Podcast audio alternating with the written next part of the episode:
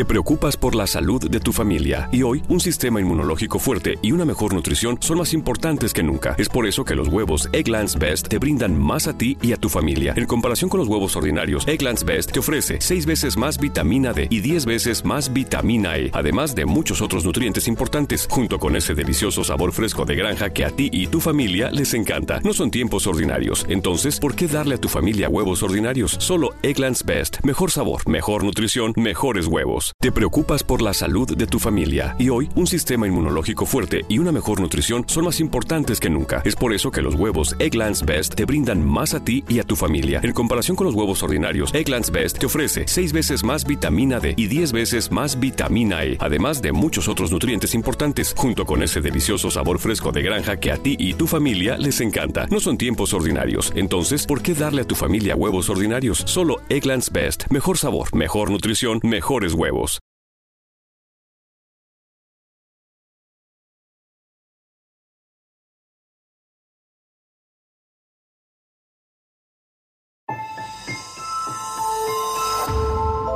Durante años, se pensó que el Yeti vivía en los Himalayas. ¡Bienvenidos al Himalaya! Hoy, después de una extensiva investigación, sabemos que no es así. El Yeti está en México. Y este es su espacio. Yo, check this out.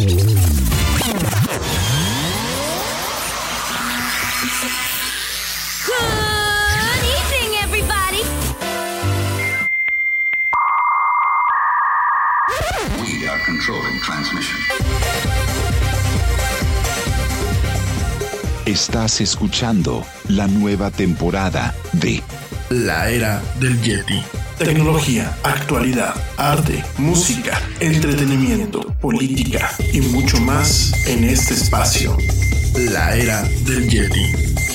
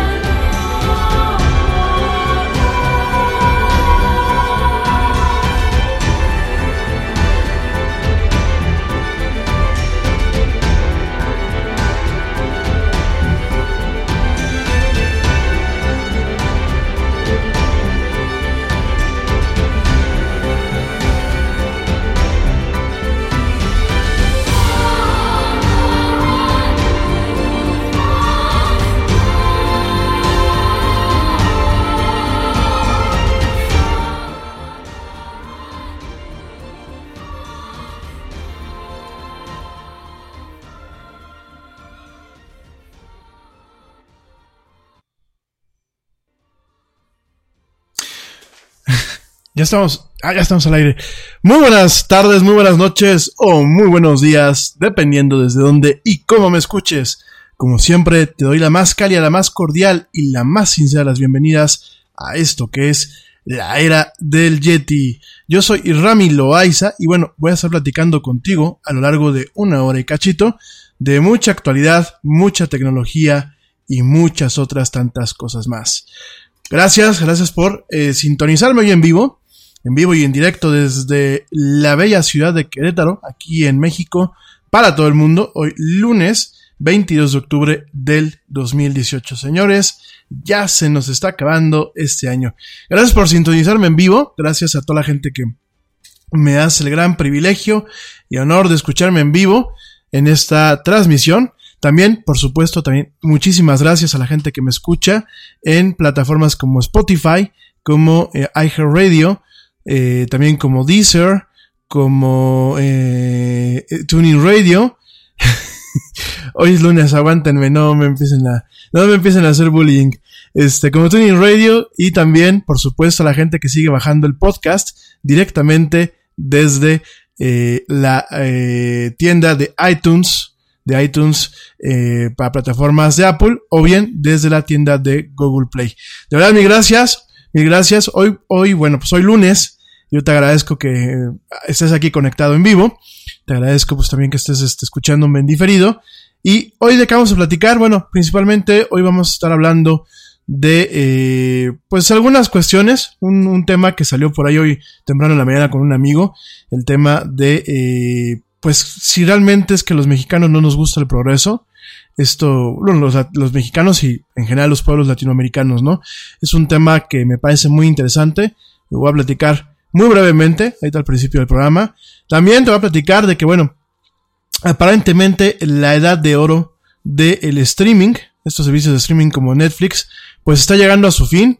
Esto debido pues a los mergers, a estas grandes fusiones que se han dado en este último par de años. Por un lado tenemos a Disney absorbiendo lo que es Fox y por otro lado tenemos a eh, eh, Comcast Comcast absorbiendo lo que es, eh, eh, perdónenme, ya me, ya me hice, ya me hice camotes.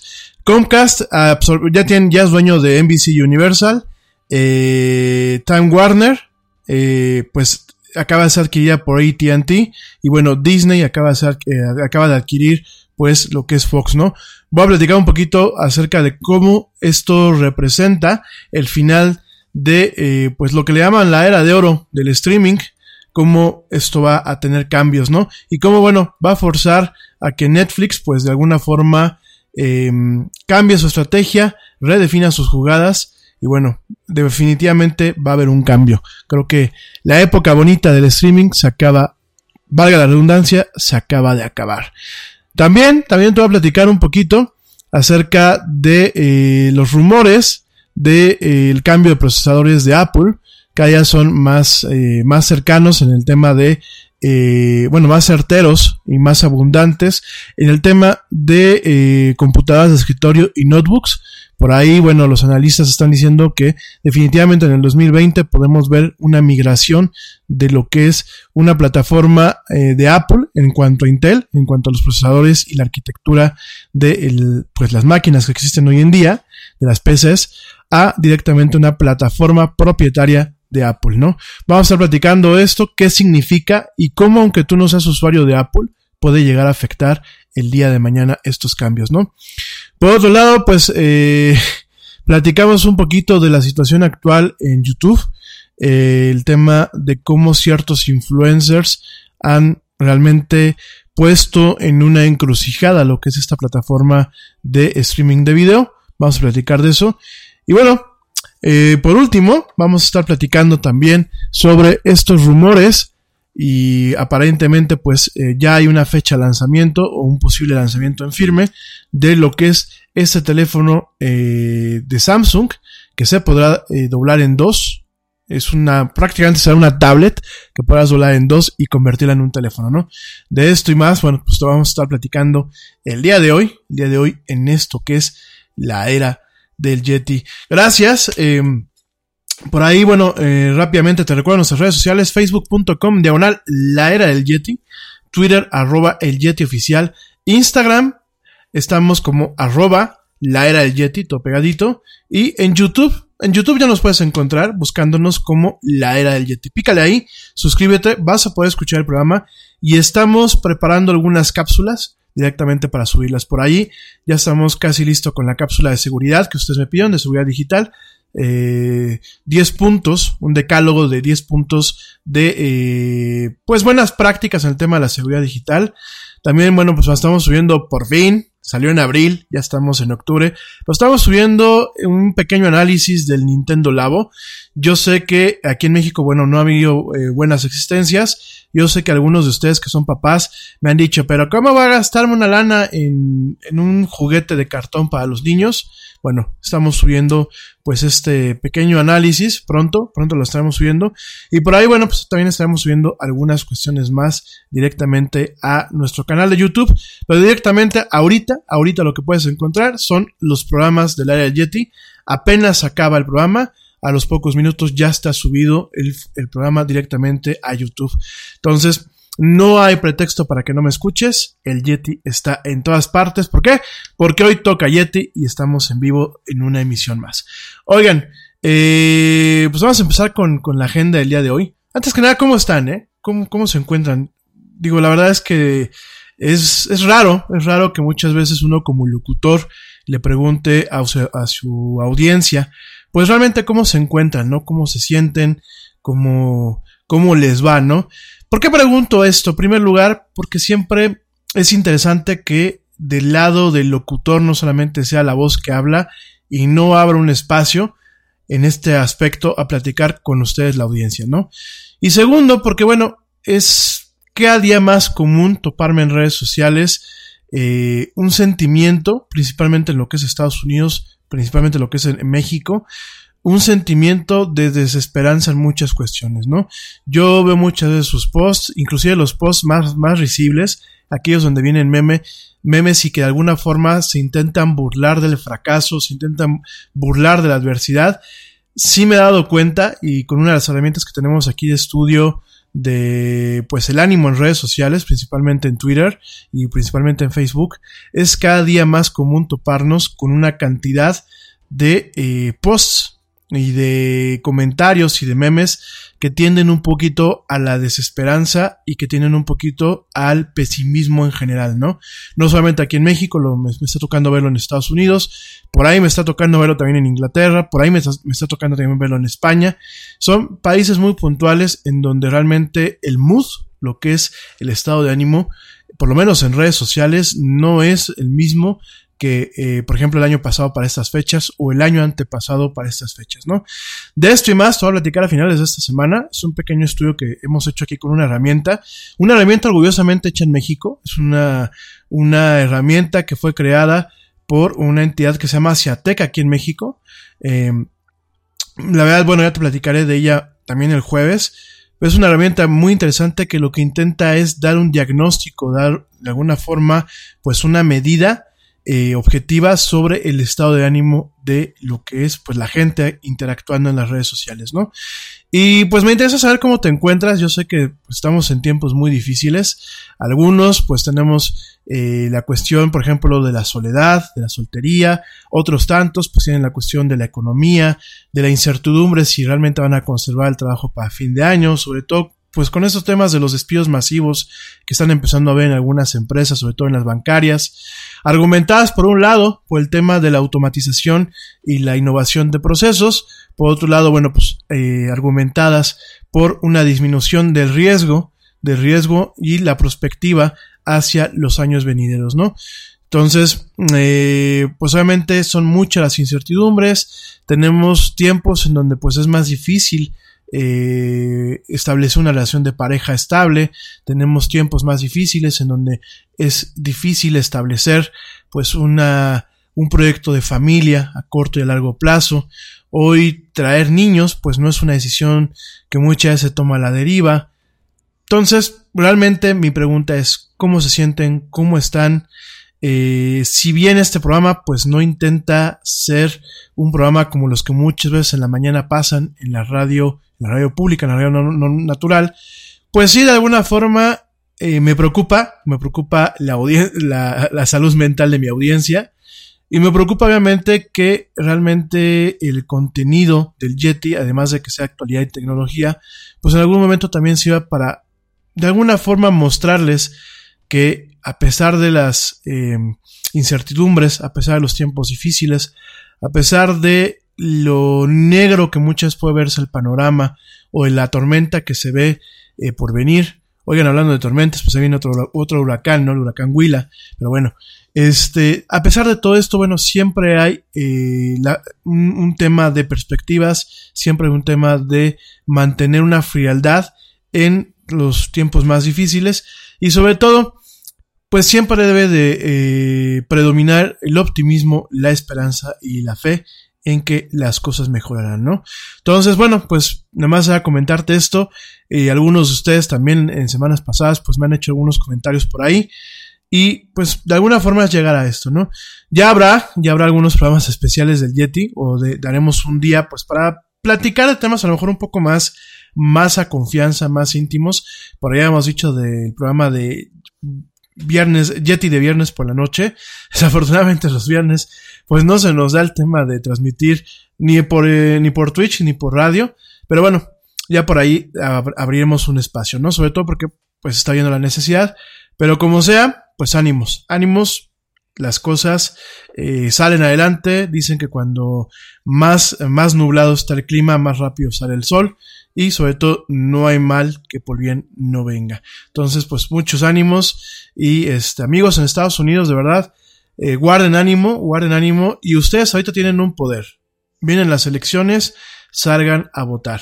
Noviembre es una temporada en la que ustedes pueden hacer un cambio, ustedes pueden realmente eh, pues exponer su malestar y de alguna forma pues darle una nueva esperanza a lo que es su país y la forma en la que está funcionando su país, ¿no?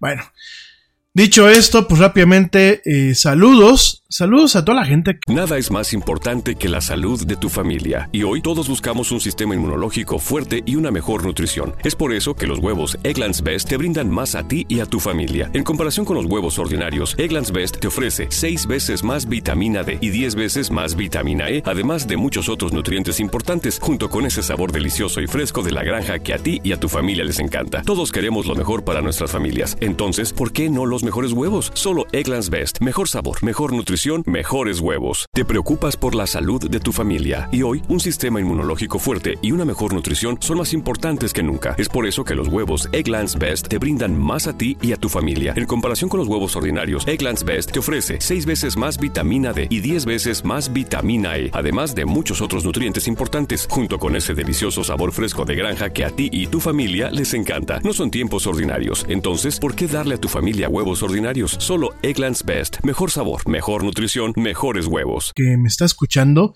la verdad, lo vuelvo a repetir y no es por un tema de presumir. Bueno, sí en parte. En parte porque no vamos a presumir lo bueno, ¿no?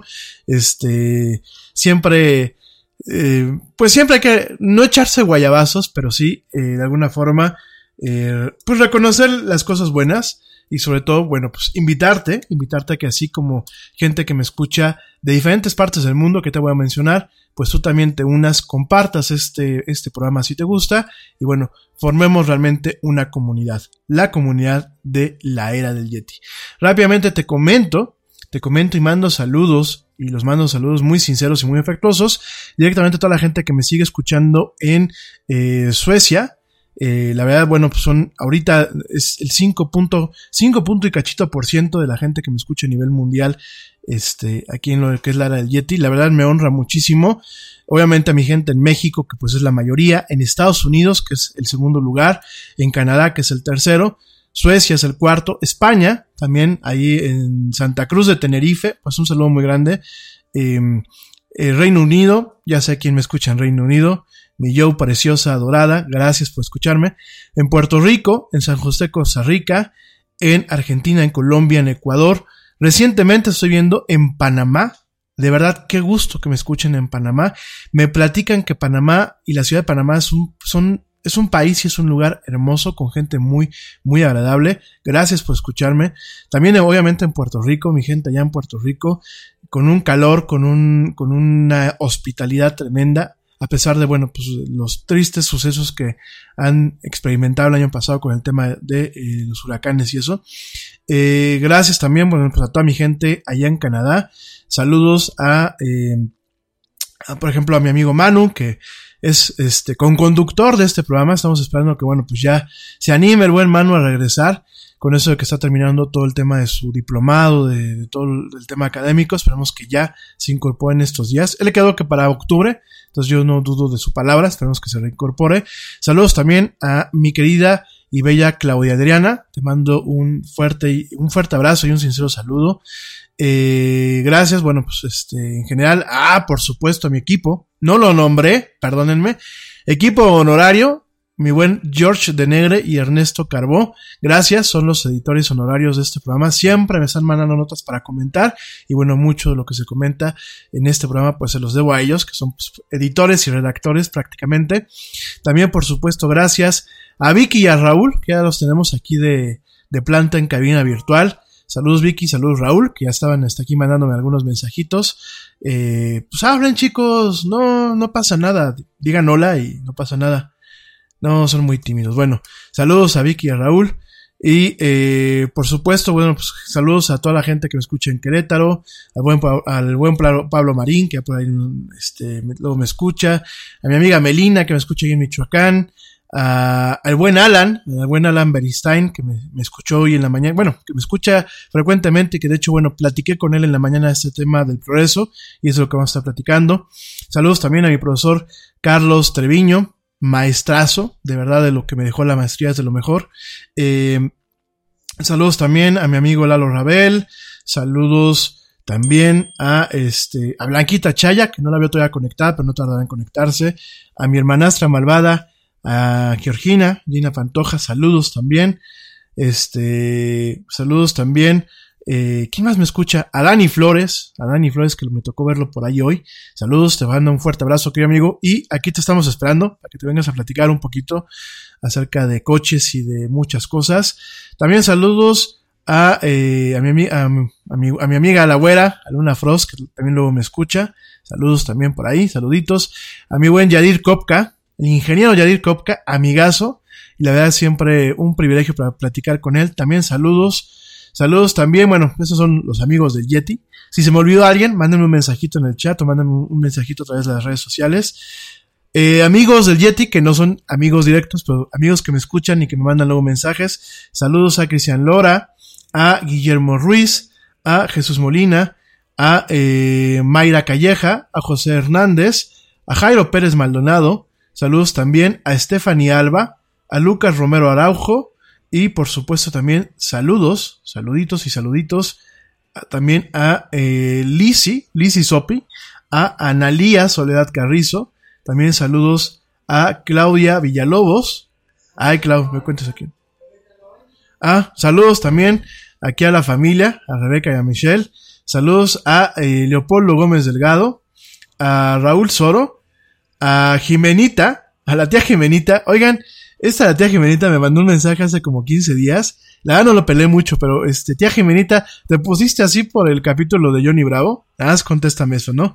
Por supuesto también a la Chelita Cuántica, mi amigo la Chelita Cuántica, que ya está por aquí escribiendo y mandando chistes. Este, saludos también a, por supuesto, a Dani Arias. Perdón que no te nombrara al principio, mi querida Dani. A Ale Dresler, que ya, ya está pasando aquí presente. Este, mi Dani, no me escribas en alemán, yo con trabajo soy español y, y náhuatl, no me escribas en alemán. Saludos a la, mi querida Ale Dresler, a Dani Arias, a Brenda Justo, a Ana Laura Estrada, saludos también a Alex Carballo, y por último, de los mensajitos que tengo aquí a la mano, saludos a Stephanie Gómez eh, Seminario. Stephanie Gómez Seminario, ¿verdad? Bueno, saludos, de verdad, gracias por escucharme. Gracias por sus comentarios, gracias por sus eh, preguntas y eso. Del aeropuerto, sí, vamos a hablar esta semana. No se me desesperen. El aeropuerto aquí para los mexicas, que estamos por acá con este rollito del aeropuerto. Sí vamos a hablar de él. No mañana, denme chance porque es un tema que hay que investigar para yo no llegar aquí y tratar de sesgar la información o dar información incompleta. Entonces déjenme le rasco un poquito más, pero esta semana sí vamos a hablar del aeropuerto, ¿no? Y, eh, oigan, ya vi que no quieren que hable de Paul Allen. Igual voy a hablar de él, pero en otro programa. Hoy ya no voy a hablar de él. Y este, y bueno, pues en general, eh, gracias por sus comentarios, gracias por sus sugerencias. Por aquí sigue gente diciéndome que por favor hable de los arduinos. Este, no he hablado de los arduinos, ¿verdad? Y desde cuándo lo ando prometiendo ya a mis amigos aquí del, de la sal del Himalayas. Que de hecho, bueno, este, ya cada día va a tener aquí como un nombre. Hoy va a ser lunes de, de la sal del Himalayas. Mañana va a ser martes de Chilaquil. Entonces, este, eh, ya vamos a hacer un programa de los, de los arduinos, eh, de verdad, perdónenme, este, se me ha ido. Ya vamos a hablar de los arduinos, este, sí comenté un día, ¿no? No, ya no, ya no me acuerdo. Comenté como que algo muy por encima de los arduinos. Bueno, ya hablaremos de los arduinos, hablaremos de, de Linux, de Linux. Oigan, también he hablado de Linux, pero a ver, hablar de Linux es como muy, o sea, la gente se va a marear, me van a linchar acá. ¿Qué les parece si mejor hago un programa especial y, hablamos de Linux, no? Sobre todo con estos cambios, con esto, con este tema de que Linus Torvalds, pues es el, el creador de Linux, como que está ahorita dejando a un lado su comunidad. Dejó ahí un panfleto con temas de, de conducta y de manejo de comunicaciones. Pero bueno, este, ya también hablaremos de eso. De anime, por supuesto. De anime, pues, oigan, denme chance, ¿no? Ya quieren ustedes que tenga tres horas del Yeti. No, no me levanten la mano así. No, de 7 a 10. Se van a volver locos ustedes y me voy a volver loco yo. De 7 a 8 y cachito 9 está pasable. Este, por aquí me dice eh, Marco Antonio Rodríguez que haya Yeti los viernes, entonces no, los viernes Yeti no, por favor. Déjenme tomar un poquito de aire, ¿no? Aparte el viernes es el día que me pongo a chambear para investigar temas para la siguiente semana y los empiezo a meter el fin de, el fin de semana a meter en los guiones. No, denme chance, se van a volver locos ustedes y me voy a volver, a volver loco yo. Además hay que ser francos, como que los viernes uno está en desconexión total, ¿no? Yo lo veo, por ejemplo, con el tema de los medios de comunicación, que por cierto no hablé de la semana pasada de la cuota de pantalla y eso. Lo tengo aquí en la agenda, chicos, pero yo, miren, fíjense que muchas veces es olvido y otras tantas es como que ir moldeando el programa de acuerdo al interés, ¿no? Ya cuando les digo, voy a hablar de esto y, y, empiezo a ver que se empiezan a desconectar, digo, no, mejor sigo hablando de esto para que no se me desconecten. Entonces, este, denme chance, ¿no? ¿Qué quieren? No, no se pongan en ese plan. Bueno, a ver, este, déjenme hablar, es lunes. Eh, definitivamente los viernes no hay Yeti. O sea, eso ya vamos a dejarlo desde siempre. Los viernes no hay Yeti. Oigan, hemos ido avanzando, ¿no? De lunes a, de lunes a jueves, de que empez, de empezamos como era el Yeti, ¿no? Martes y jueves, ¿no? Ahorita estamos de lunes a jueves. Ya hemos ido avanzando, ¿no? El viernes, de verdad, denme chance. Es así como que los viernes luego quiero llegar y medio morirme en las tardes. Entonces, por eso no hemos hecho ninguna transmisión a través de Twitch y por eso no hemos hecho el programa de viernes este, especiales, ¿no? Entonces, denme chance, dejen que, que agarremos aquí un ritmito adecuado, déjenme que yo también me planee, que no tenga compromisos esos días. Compromisos con la almohada, ¿no? Porque la, la almohada no respeta, ¿eh? La almohada te dice, quedaste conmigo y, es con ella, ¿no? Entonces, este, déjenme ver, déjenme organizar. Este, definitivamente, de momento, o sea, al día de hoy, ni tres horas de programa, porque nos vamos aquí a enloquecer, ni este, ni, ni cómo se llama, ni los viernes, este, en la noche programa, ¿eh? Dicen que en la mañana, no, ¿qué pasó? En la mañana me, me, me, ponen en conflicto con la chamba. No, de verdad, digo, si el día de mañana yo consigo proveedores, este, proveedores, patrocinadores, y esto se vuelve una chamba de tiempo completo, pues sí, lo hacemos en la mañana tipo Fernanda Familiar o estos programas que hay en la radio, y yo sé que va a tener buen rating, ¿no? Pero pues ahorita hay que compatibilizar la chamba con lo demás, ¿no? Digo, independientemente yo sé que muchos bajan el podcast, entonces pues da igual a la hora que me escuchen, ¿no? Yo sé que muchos también pues me escuchan en vivo, que les gusta echar aquí este el relajo, pero este, no, denme chance. Ah, ya se conectó por aquí Blanquita. Saludos, saludos a mi querida Blanquita Chaya y a estos dos peques que son, yo soy su fan, unos chavos pero bien, bien despiertos y bien listos. Aaron y Abraham, saludos bien fuertes, soy fan de estos chavos de Blanca. Saludos a los tres, de verdad me quito el sombrero, no solamente porque sea mi amiga y porque la admiro mucho a ella y a sus peques, de verdad, tremendos. Me da mucho gusto que estén ahorita día lunes conmigo aquí platicando. Saluditos. Y no, dejen de estar aquí haciendo peticiones. No voy a estar tres horas de programa, ni voy a estar este, los viernes. De momento. Vamos a ver cómo se van dando las cosas. La verdad me honra muchísimo, ¿no? Me, honra muchísimo que de empezar en enero con prácticamente cero rating, después de que pues hubo esta, este periodo vacacional de octubre a, a enero el año pasado. La verdad me honra muchísimo que pues de no empezar prácticamente sin rating a que me estén pidiendo pues que haga modificaciones en el programa. Las voy a tomar en cuenta, de verdad, pero denme chance, ¿no? Eh, me pregunta eh, Rogelio, Rogelio Alvarado, me pregunta que qué pasó con el Patreon. Este, mi Roger, eh, no he tenido tiempo de ponerlo, esta semana lo pongo.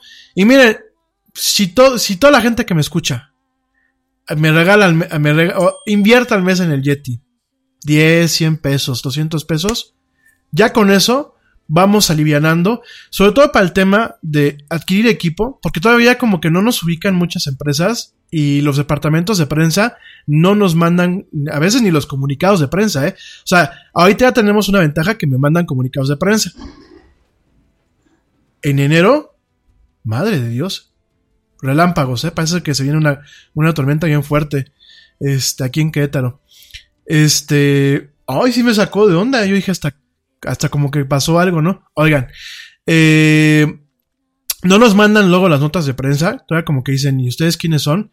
Y sobre todo, bueno, pues cierto equipo, ciertos juegos y eso, como se los dije, ¿no? Muchos los vamos a estar rifando, ¿no? Entonces, este, nada más para que lo tengan ahí, ahí, contemplado, ¿no?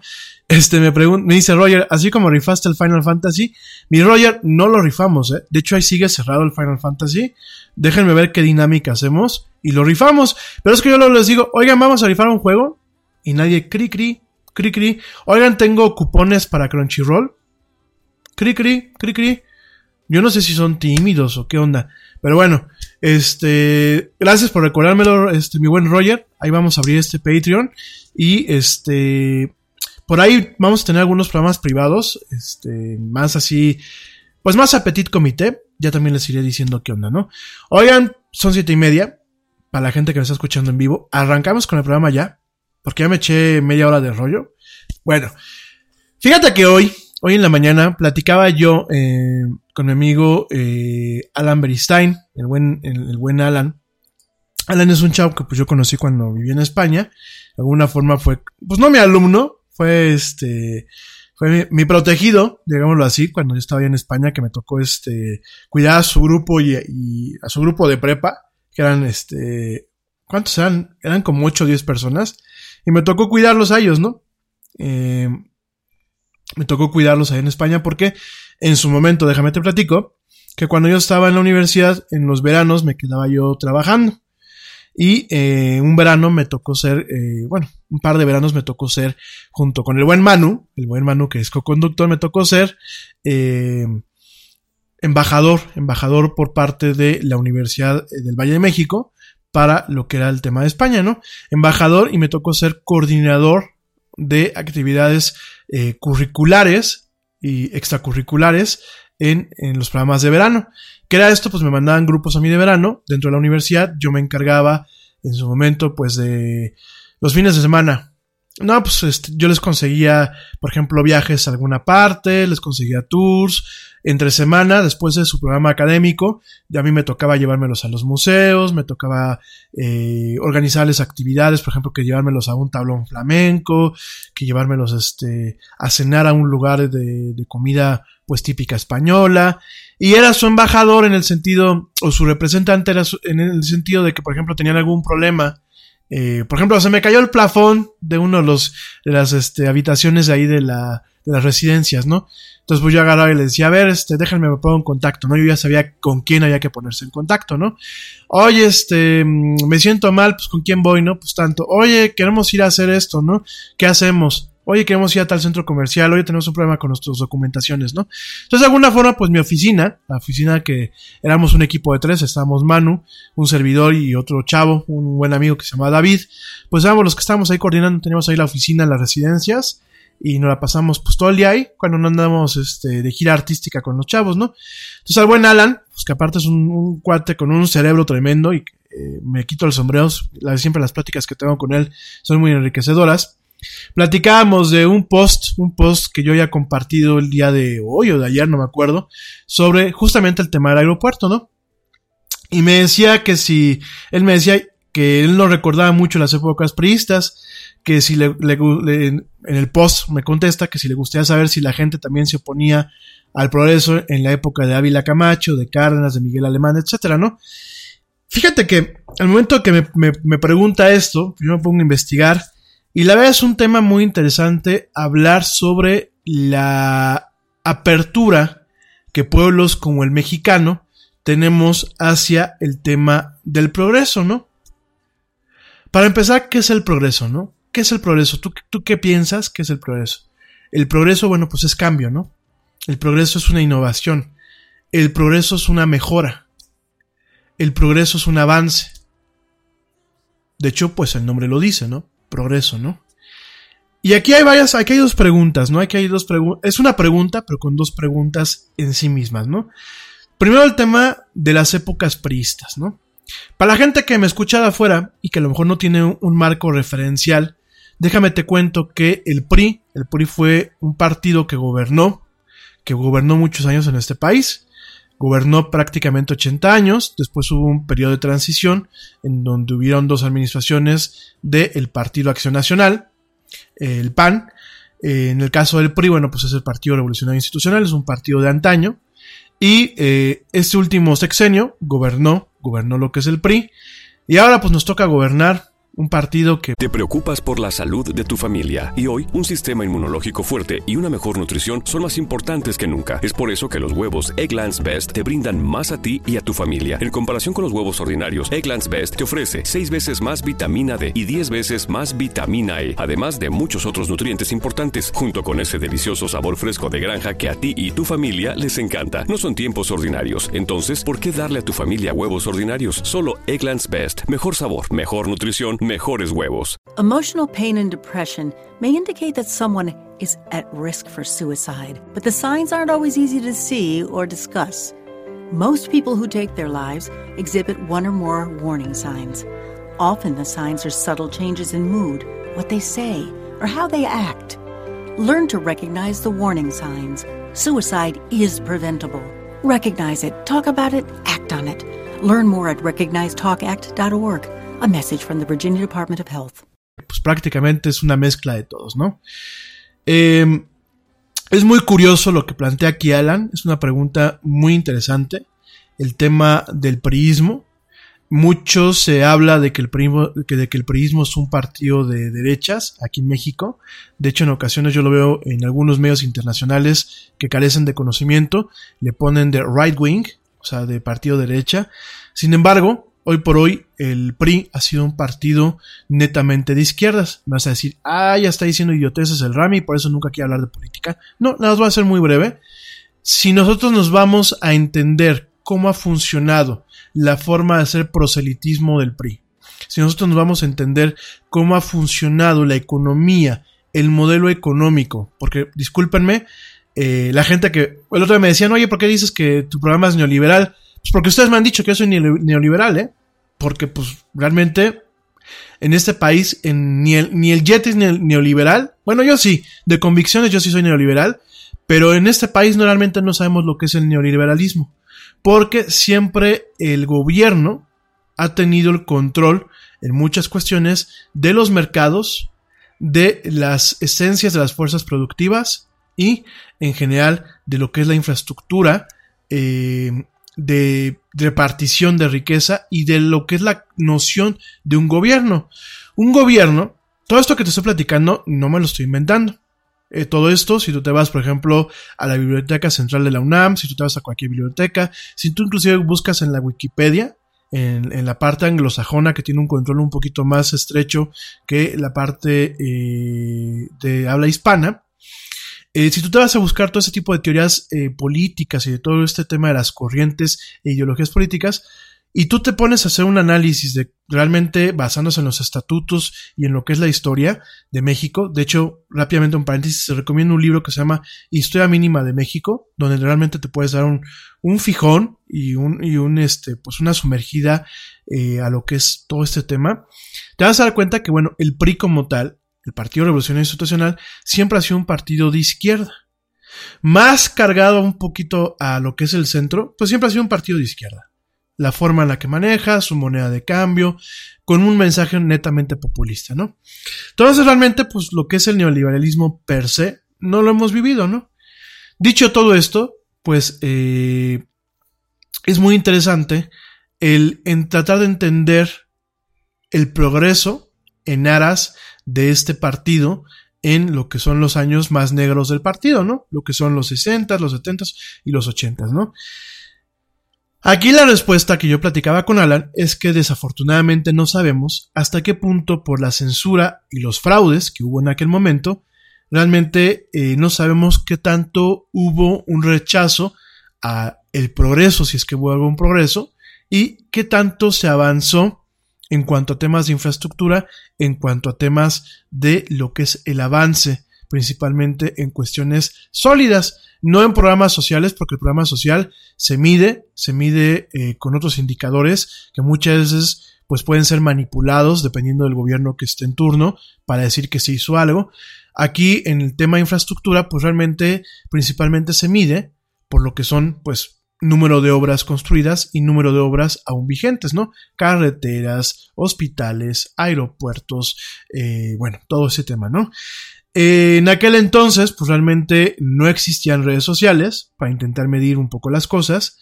Hay que recordar que lo que decía el presidente era lo que ejecutaba el Congreso, o lo que decía el Congreso era lo que, lo que ejecutaba el presidente. Realmente no existía una oposición. Y realmente, pues eh, al momento que eh, el, PRI tenía la mayoría en aquellos años, pues hacía que cualquier ley que saliera o cualquier cuestión que se pronunciara no hubiera un rechazo, ¿no? Que prácticamente pues es lo mismo que está pasando una vez más en México con estas elecciones tan tristes que acaban de pasar y obviamente pues lo que está pasando en Estados Unidos con eh, partidos que tienen el control total de las cámaras, ¿no? Esto, pues obviamente, demerita, demerita lo que son los mecanismos de seguridad que tienen las democracias modernas para evitar que el poder se sesgue, ¿no? Pero bueno, todo esto te lo platico porque yo sé que a ti sí te interesa y yo sé que tú sí tienes la capacidad cognitiva, ¿no? Porque bueno, hay gente que desafortunadamente tanto allá como acá carece de la, de la capacidad cognitiva para poder entender pues cualquier razonamiento de por qué es peligroso darle el poder a un partido o a otro, ¿no? Dicho todo esto, que estamos en ese sentido regresando al pasado, eh, también aquí en México hay muchos grupos de choque, ¿no? ¿Qué es un grupo de choque? Son pequeños grupos, eh, pues de alguna forma civiles, que se forman principalmente para cargar una balanza hacia un lado, hacia el otro, no solamente en el plano legislativo, no solamente en el plano político, sino muchas también en el plano social. Y para esto, bueno, pues hay varios grupos, yo le comentaba aquí a Alan, hay grupos, por ejemplo, como los campesinos de Atenco, estos chavos que salen con los, machetes, con los machetes, Antorcha Campesina, el Frente Revolucionario Francisco Villa, también, por ejemplo, grupos de choque, aunque existen de una forma un poco más oficial, pues son, por ejemplo, la, la CENTE, que es la Coordinadora Nacional de Trabajadores de la Educación, y el, el CENTE, que es el Sindicato Nacional de Trabajadores de la Educación. En su momento son grupos creados por el PRI cuando en el 2000, eh, en el 2000 hubo una transición, se acaban estos grupos, que ya no se acaban los grupos, se acaba lo que es el prismo, se acaba el control del prismo sobre estos grupos. ¿Y qué pasa? Son grupos que se vuelven, me gusta a mí darles la, la comparación, se vuelven como milicias paramilitares privadas.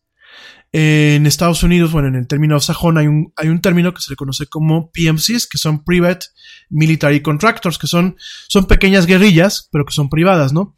Y yo pongo la analogía, que a lo mejor no tiene mucho que ver, porque bueno, allá son empresas, aquí son grupos sociales, y eh, son pequeñas guerrillitas que eh, pues en ese momento se forman por parte del PRI, se liberan cuando el PRI, cuando el prismo eh, radical cae con la transición y estas, eh, pues estos grupos quedan ahí latentes, ¿no?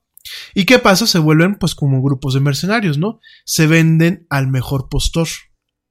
Lo que mucha gente en ocasiones no entendemos es que estos grupos realmente no luchan en ocasiones por eh, cuestiones que ellos dicen defender. Luchan porque un partido ya les dio ciertos beneficios o ya les pagó un cierto dinero o ya les dio eh, ciertas eh, cartas, cartas blancas para hacer algunas cuestiones y con eso ellos empiezan a trabajar para ese grupo o para ese partido durante el sexenio o durante algunas etapas, ¿no? Por ejemplo, en su momento, pues los macheteos de Atenco, se sabe que estuvieron en su momento apadrinados por algunas huestes del PRI que no querían que se hiciera el aeropuerto y en su momento también estuvieron algunas células de este grupo de Atenco apadrinadas por gentes del PRD que tampoco querían que se hiciera el aeropuerto. Sin entrar en detalles de por qué no querían que se hiciera el aeropuerto, el este tipo de obras, que son obras inmensas, eh, siempre son polémicas. Y no creas que es por el daño a la biosfera, no creas que son por, por el tema de los presupuestos, son polémicas porque todo el mundo quiere una tajada. Son proyectos donde la derrama económica es tremenda, no solamente dentro de su construcción, sino a posteriori, es decir, los primeros 5 a 10 años la derrama económica es tremenda en lo que se crean negocios, en lo que se ponen plazas comerciales, en lo que se genera infraestructura de soporte como pueden ser carreteras, autopistas, caminos, eh, líneas del metro o líneas de transporte público. Todo esto siempre genera lo que es el, lo que es el proyecto principal y los periféricos. Siempre es una derrama que no solamente es durante la construcción, sino muchas veces esa derrama dura el punto máximo o lo que es la masa crítica dura de 5 a 10 años después de que se terminan estas obras, ¿no? Entonces, obviamente, pues todo el mundo quiere una tajada, ¿no? Sobre todo en países que tienen una queja tremenda con el tema de la corrupción, como lo es un país como México, ¿no? Dicho todo esto, obviamente, pues este tipo de grupos siempre trabajan al mejor postor. No trabajan ni para sus agremiados, no trabajan ni para eh, el bien de la gente, ni para el bien de la biosfera, ni mucho menos. Son grupos que trabajan exclusivamente para el mejor puesto en ese momento, ¿no? Eh, obviamente, pues empezamos a ver este tema en donde eh, hoy en día y hablando un poquito del contexto del aeropuerto el día de hoy, antes de pasar al tema del progreso, pues estamos viendo una, una infraestructura hoy en día con, con este partido que nos está que nos, ya nos está gobernando, porque este partido tomó posesión, a pesar de que su presidente no ha tomado todavía hasta el 1 de diciembre, este partido ya tomó posesión a partir del 1 de septiembre, con una mayoría en ambas cámaras. Eh, estamos viendo pues el legado, el legado de lo que era el PRI en cuanto a la estructura de gobierno, gobierno y funcional eh, todo lo que es el andamiaje político, en la manera en que operan, todo esto, pues estamos viendo un, legado del PRI en este partido nuevo, ¿no? Eh, hay que reconocer que fueron muy listos eh, para entender los tiempos modernos en cuanto a política y realmente yo tengo que reconocer que tanto el señor eh, López Obrador como Morena tienen hoy en día herramientas, herramientas de vanguardia para poder manipular la opinión pública a como mejor les convenga, ¿no? Eh, y tienen un grupo de seguidores que, bueno, yo creo que ya el mismo Mahoma, o yo creo que eh, en cualquier otra religión los quisieran, ¿no? Son seguidores que la verdad yo estoy cada día más impresionado, ¿no? Por cierto, pues son los mismos seguidores a los que les debemos que en su momento pues hayamos tenido algunas fallas técnicas ya hace algunos ayeres en esta plataforma, ¿no? Entonces, pues realmente, dicho todo lo anterior, cuando uno se quiere poner a hacer un análisis sobre si realmente la gente se oponía al progreso durante el prismo, pues es muy difícil, es muy difícil realmente cuantificar, entender. Primero, ¿qué tanto progreso hubo? Me queda claro que sí, sí hubo progreso en el 94 y, y con todo y que bueno, tuvimos ahí algunas cuestiones con el señor Salinas de Gortari, un ente nefasto, pero bueno, hay que reconocer que dentro de todo lo malo que hizo dejó algunas cosas buenas. Creo que de ese, de esa eh, mandato, de esos mandatos o de ese régimen que se estuvo con el prismo. Creo que el menos peor de todos fue en su momento también el de Ernesto Cedillo, sobre todo porque él dejó paso al tema de la transición. Pero aún así, dicho todo esto, eh, si uno se, se, pone a rascar en los temas históricos, si uno se va, por ejemplo, al INEGI, si uno, por ejemplo, se va a los anuarios y a los almanaques de la Secretaría de Comunicaciones y Transportes, hay muchas cifras y hay muchos números que distan de la realidad. Entonces, realmente a mí me cuesta trabajo cuantificar el tema del progreso y sobre eso me cuesta a mí también trabajo cuantificar qué tanta oposición pudo haber habido dentro de un gobierno o dentro del contexto de un gobierno. La verdad, en ese sentido se lo contesté yo a Alan. La verdad no tengo yo los datos eh, precisos para decir si hubo un rechazo en, esos, en esas épocas, ¿no? O si hubo, eh, si hubo un progreso, en primer lugar, si realmente hubo un progreso en general, dentro de, dentro de números, no de percepción del, ciudadano común y corriente, sino realmente cifras y cifras que se puedan comparar con reindicadores, por ejemplo, de la OCDE, eh, cifras que se puedan eh, comparar con reindicadores de la FMI, del World Business Forum, o sea, realmente matemáticas, no percepciones, porque pues yo puedo decir, no, pues en el sexenio de Cedillo, este, yo vi que se puso la carretera México-Querétaro y quedó muy bonita. Sí, pero yo soy un ciudadano. Yo no sé yo no sé si realmente la infraestructura que tenemos es la adecuada por una percepción y si realmente corresponde a lo que se hace en otras partes del mundo en, en espacio, en, en, estructura, en calidad, o sea, no, no tengo las, las, las, ¿cómo se llama? Los, los, pues de alguna forma ni los, los métodos para poderlo definir, ¿no? Ni tengo yo el, el expertise para poderlo decir. Lo que sí tengo un poquito eh, el expertise y contestando la pregunta, el tema de el mexicano, el mexicano promedio, nos oponemos al progreso. Fíjate que si yo me voy un poquito al tema histórico, si yo me pongo, si yo me pongo a leer, por ejemplo, este libro de Historia Mínima de México, si me pongo a leer ciertos tratados de eh, ética y moral publicados, por ejemplo, hay un señor que se llama Eli de Gortari. No crean que tiene nada que ver con el presidente, ¿no? Con el expresidente. Eli de Gortari tiene algunos tratados en donde habla principalmente de ética y moral, y por ahí tiene uno que es aplicado a la sociedad mexicana, ¿no? Si me voy un poquito a la cuestión hemerográfica, leyendo fuentes de todas partes, ¿no? Desde el Excelsior, el Universal, la Jornada, el Proceso, la revista, el, semanario Proceso, el Milenio, el Reforma, no solamente ahorita el Reforma, sino el Reforma cuando arrancó. Si me voy a ciertas investigaciones de antropólogos y sociólogos que por ahí tengo yo todavía en mis carpetas de la carrera de, de comunicación, me atrevo a pensar con toda esta información que el mexicano por medio no nos gusta el progreso. No nos gusta la innovación ni nos gusta el avance. Y antes de que saquen aquí los, este, eh, los tridentes y que saquen aquí los rastrillos y me quieran picar y linchar y que saquen las antorchas, déjame te argumento en base a todo esto, porque pienso que al mexicano eh, promedio, al mexicano, lo que es la media de lo que es eh, el mexicano, clase media, con un cierto nivel eh, económico y social, y obviamente con un cierto nivel educativo, no nos gusta el progreso. ¿Por qué? Porque hablar de progreso es romper con paradigmas y nociones que muchas veces traemos desde casa y tristemente se terminan reafirmando en la escuela. Fíjate, el otro día yo escuchaba a mi papá que decía es que quitaron civismo de, de las asignaturas en las escuelas, ¿no? Y yo me acuerdo, cuando mi papá me lo dijo, le dije, yo me acuerdo que civismo, la clase de civismo que yo llevé en la escuela, pues valió para puro cacahuate. ¿Por qué? Porque la maestra de civismo, que no quiero quemar a nadie, pero voy a decir su nombre, si me llega a escuchar, no lo digo por denostarla ni mucho menos, si sigue dando clases, ojalá se pongan las pilas, tuve una, una profesora que se llamaba la licenciada Erika Ponce, abogada.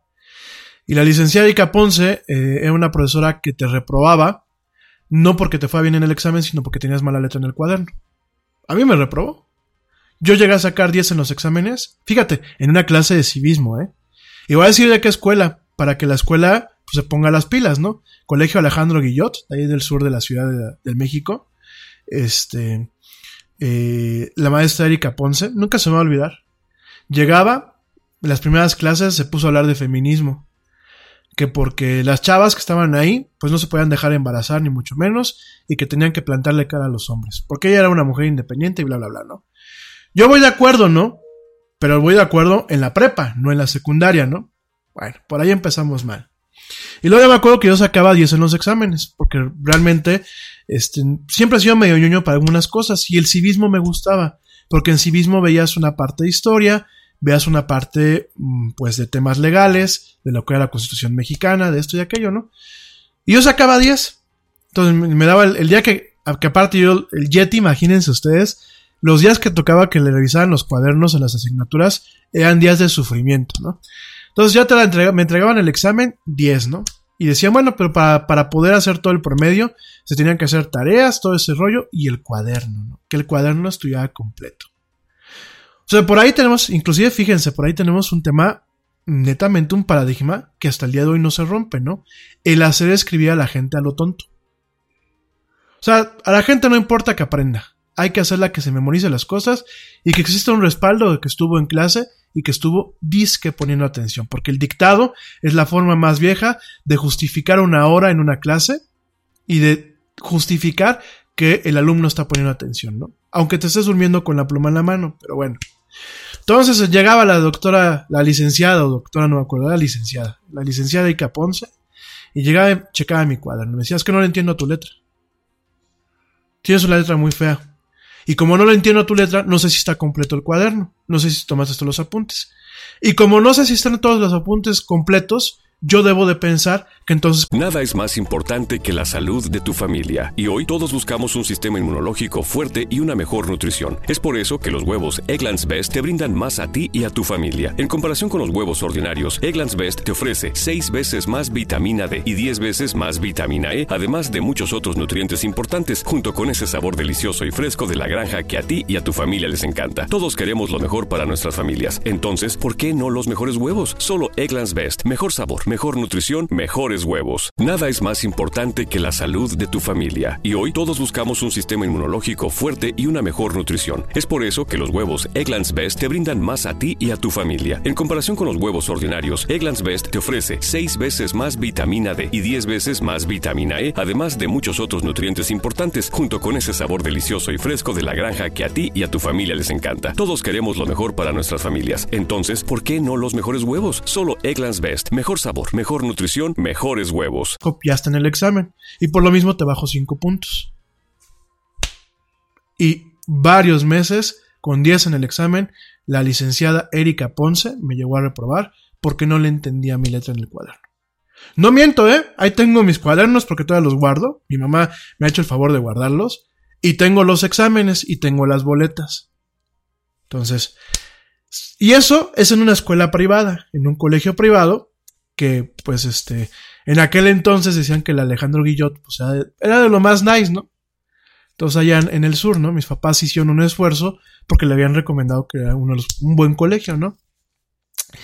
Ya por ahí, fíjate nada más el, el, la base sobre la que trabajas, ¿no? En secundaria, que es una parte muy crítica para la formación de un ser humano, ya no de, de una persona, de un ser humano, pues tienes a esta profesora dándote civismo y fregándote porque no le entiende la letra a tu cuaderno, en vez de tratar de buscar una solución, ¿no?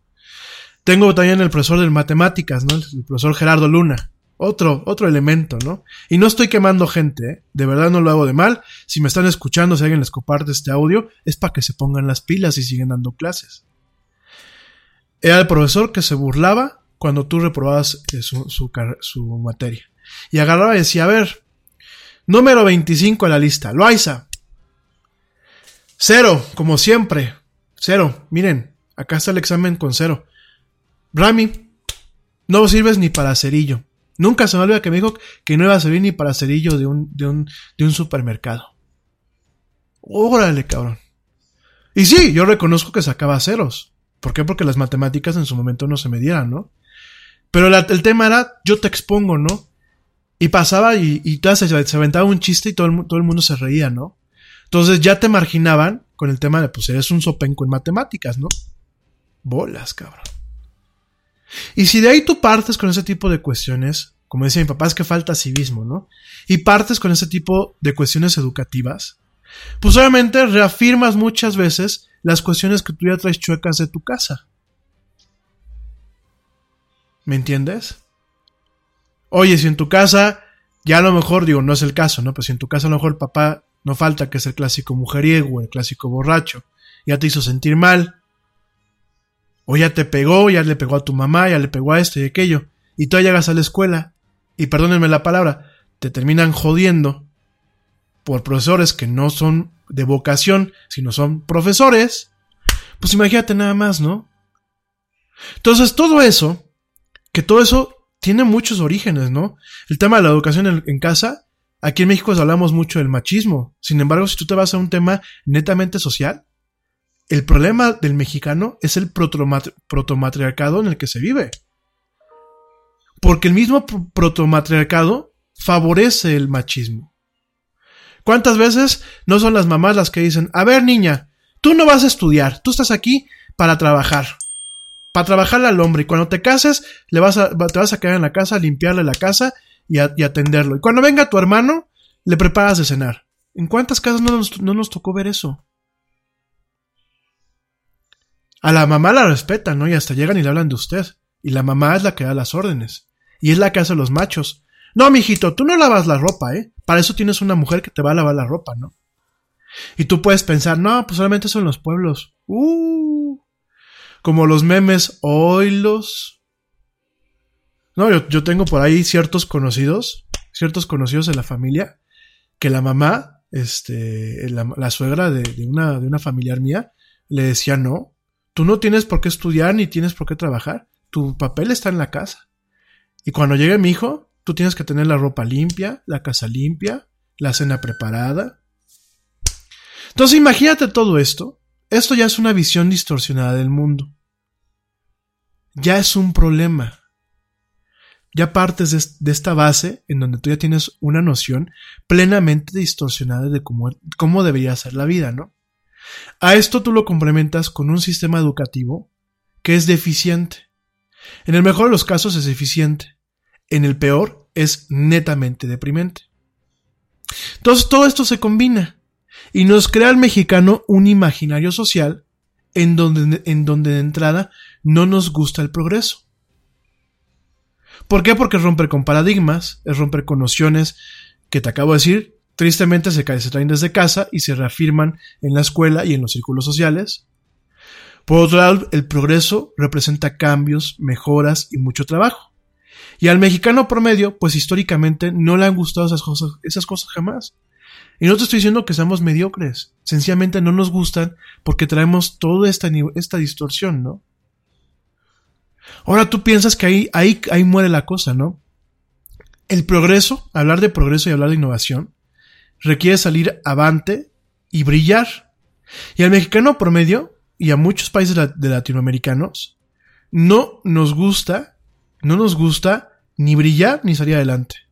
Tenemos la noción del fracaso, del victimismo y la mediocridad tatuada en la educación y en el imaginario social. Entiende lo que te estoy diciendo. Eso lo tenemos tatuado. Y no de más lejos. Desde telenovelas de Televisa. No sé si ustedes se acuerdan de las telenovelas de Televisa. Por ejemplo, están estas chavas de las mujeres fatales, ¿no? Rubí y no me acuerdo cómo se llama la otra, ¿no? Eh, y Teresa, ¿no? ¿Qué quieren Rubí Teresa? Rubí Teresa, primeramente, su, su personaje, quiere salir adelante, estudió una carrera, es ambiciosa, es una mujer que, que, es independiente, es una mujer que, pues sí, utiliza a los hombres para conseguir sus, sus fines, ¿no?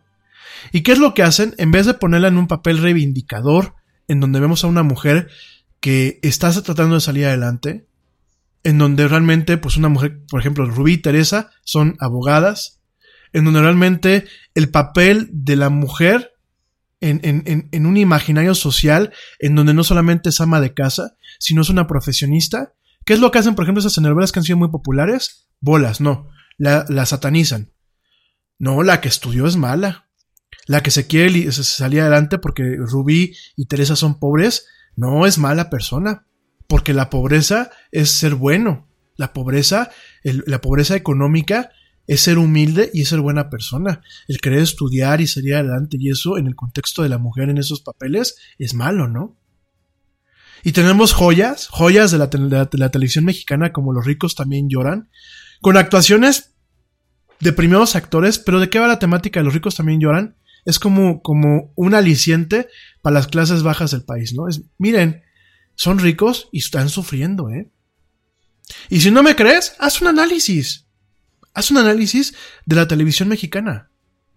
Haz un análisis de ese eh, empuje de victimismo que se tuvo durante los 60, 70 y 80. No me voy más lejos. Aquí el santo de México, ¿no? Pedro Infante, ¿no? ¿Qué pasaba con Pedro Infante? Pues Pedro Infante era galán, ¿por qué? Porque era un cuate que no estaba educado, porque cantaba muy padre, porque estaba jodido, era humilde, y lo vemos en, en, este Pepe el Toro, lo vemos en, en, algunas películas donde la dirección, que son, son joyas del cine mexicano, sí. Pero si tú te fijas la temática, es una apología a la mediocridad y al victimismo. Es una apología a la lucha de las clases sociales, que no debiera haber lucha de clases sociales. Es una apología a el mexicano, somos jodidos, pues somos buenas personas, porque los ricos son malos. No te estoy engañando. Haz el análisis. Empápate un poquito de este tipo de películas y te vas a dar cuenta de este, esta tendencia que se tiene en donde nosotros, como pueblo, somos un pueblo que siempre hemos sido oprimidos, somos víctimas, somos todo. El mexicano por mí está tan perdido en tratar de sobrellevar el, porqué de su mala suerte. Date cuenta. Date cuenta el, tratar de, llevar, de sobrellevar la mala suerte. Que realmente no nos hemos dado cuenta que la noción del México Tenochtitlán, de este imperio, pues fue un mero sueño. La modernidad nos llegó con lo bueno y lo malo de la conquista y que somos tan miserables como nosotros lo decíamos ser. ¿Cuántas veces nos estamos viendo? Fíjense, gana alguien, ganó Guillermo del Toro el Oscar, ¿no? ¡Oh!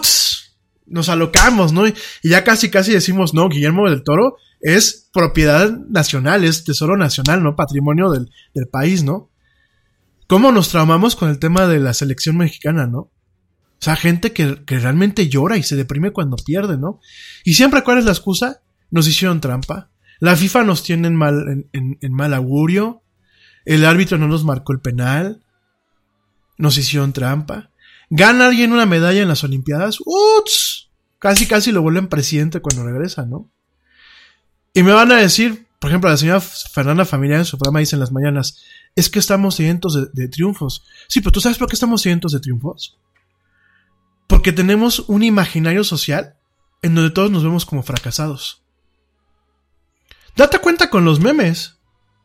Date cuenta con los memes, por ejemplo, estos del Bergelator y del Spider Cholo. Los memes, por ejemplo, del Instituto del Meme Electoral. Estas redes sociales que, que luego están publicando memes. Y siempre son memes de, de, dolor, ¿no? Del fracaso, de, de, burlarnos de la incertidumbre, del fracaso y del, victimismo, ¿no?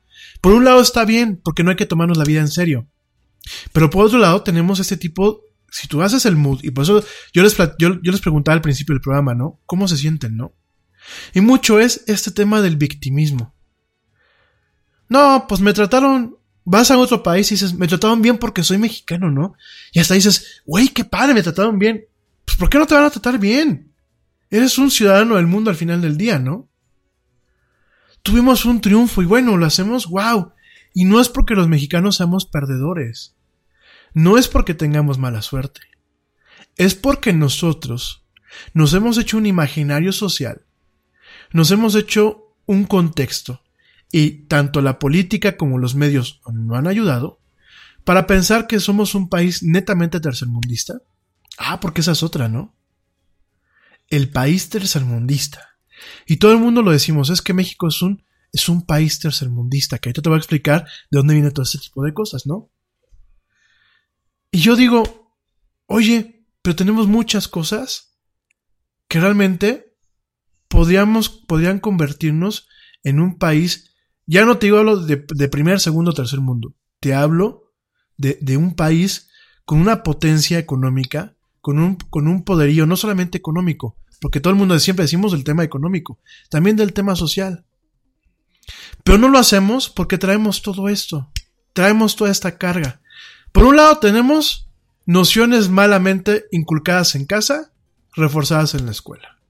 Por otro lado, estamos ocupados todavía peleándonos contra el, contra el mestinaje, contra el mestizaje, contra la conquista, porque todavía hay gente que sale los 12 de octubre, que es el día de, el día del, el día de la americanidad, todavía hay gente que sale a quejarse de la conquista, ¿no? En español, ¿eh?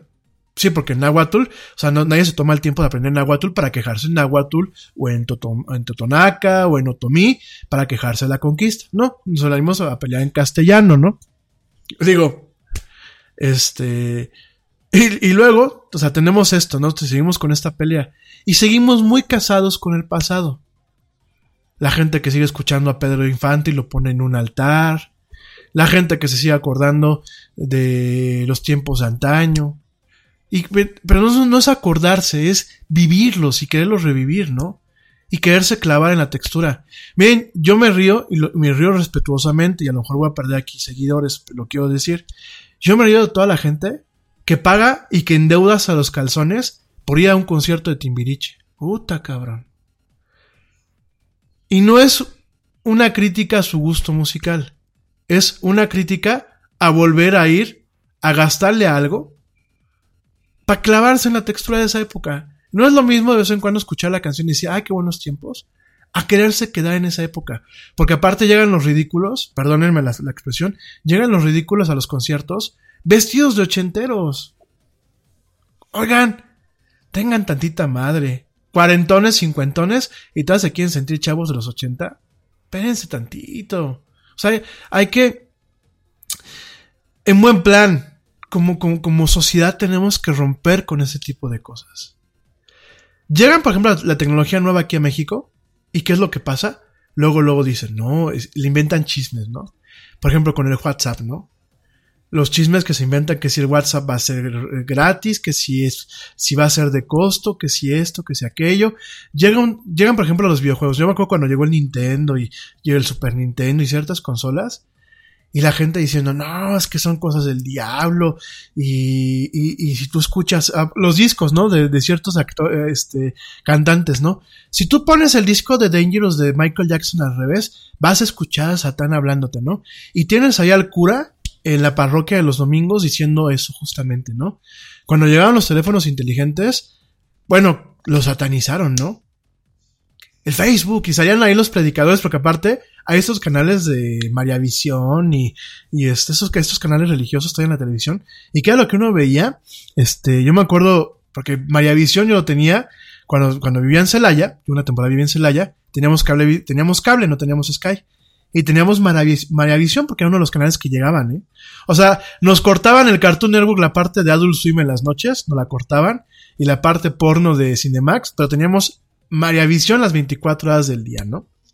Entonces, este, eh, yo, yo me acuerdo que le cambié, y cuando empezaba a llegar, por ejemplo, el iPhone, salía un predicador, que aparte todos son de Miami, de esos lugares, y salía diciendo, estos aparatos del demonio nos van a van a hacer que Dios nos castiga a todos cuando nos exploten en, las orejas, ¿no? Y tú puedes pensar que es un tema de fanáticos, ¿no? Pero es un tema que mucha gente todavía hasta la fecha escuchas que te dices, yo no me duermo con el celular cerca porque me dijeron que me da cáncer, ¿no? O bueno, los clásicos, yo no uso el microondas porque el microondas da cáncer. O sea, da igual que hayan 30 años de investigaciones, da igual que se ha investigado a la muerte el tema del funcionamiento de, microondas, da igual porque siempre saldrá la gente que dirá, yo no uso el microondas porque da cáncer. Ah, órale. Yo no uso el teléfono, no me lo pongo en la oreja. Y ya me tocó por ahí alguien, ¿no? Yo no te puedo contestar las llamadas porque el ponerte el teléfono en la oreja te da cáncer. Oye, pero ¿en qué estudio lo dice? No, pues lo dijo mi párroco. O lo dijo mi tía Jimenita. O lo dijo el amigo de un amigo.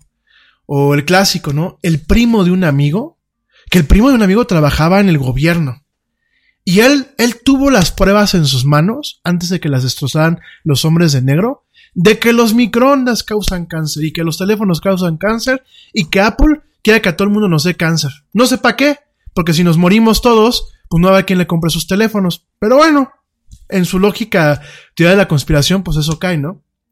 Y tú te puedes estar riendo con esta emisión de, este programa de radio y decirme, estás dando demasiada importancia a esos temas.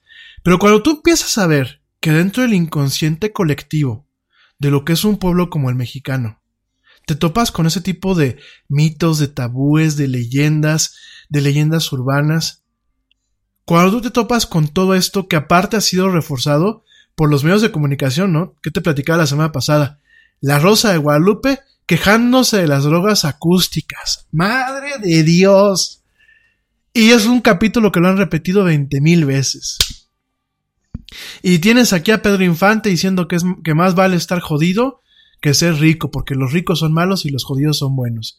Y tienes al señor que va a llegar de presidente electo, que él nada más quiere un catre y una hamaca. Que aparte dicen que uno como representante de un pueblo tienes que comportarte como tú esperas que el pueblo se comporte. Entonces yo creo que el Señor solamente quiere hamacas y catres para todos, ¿no?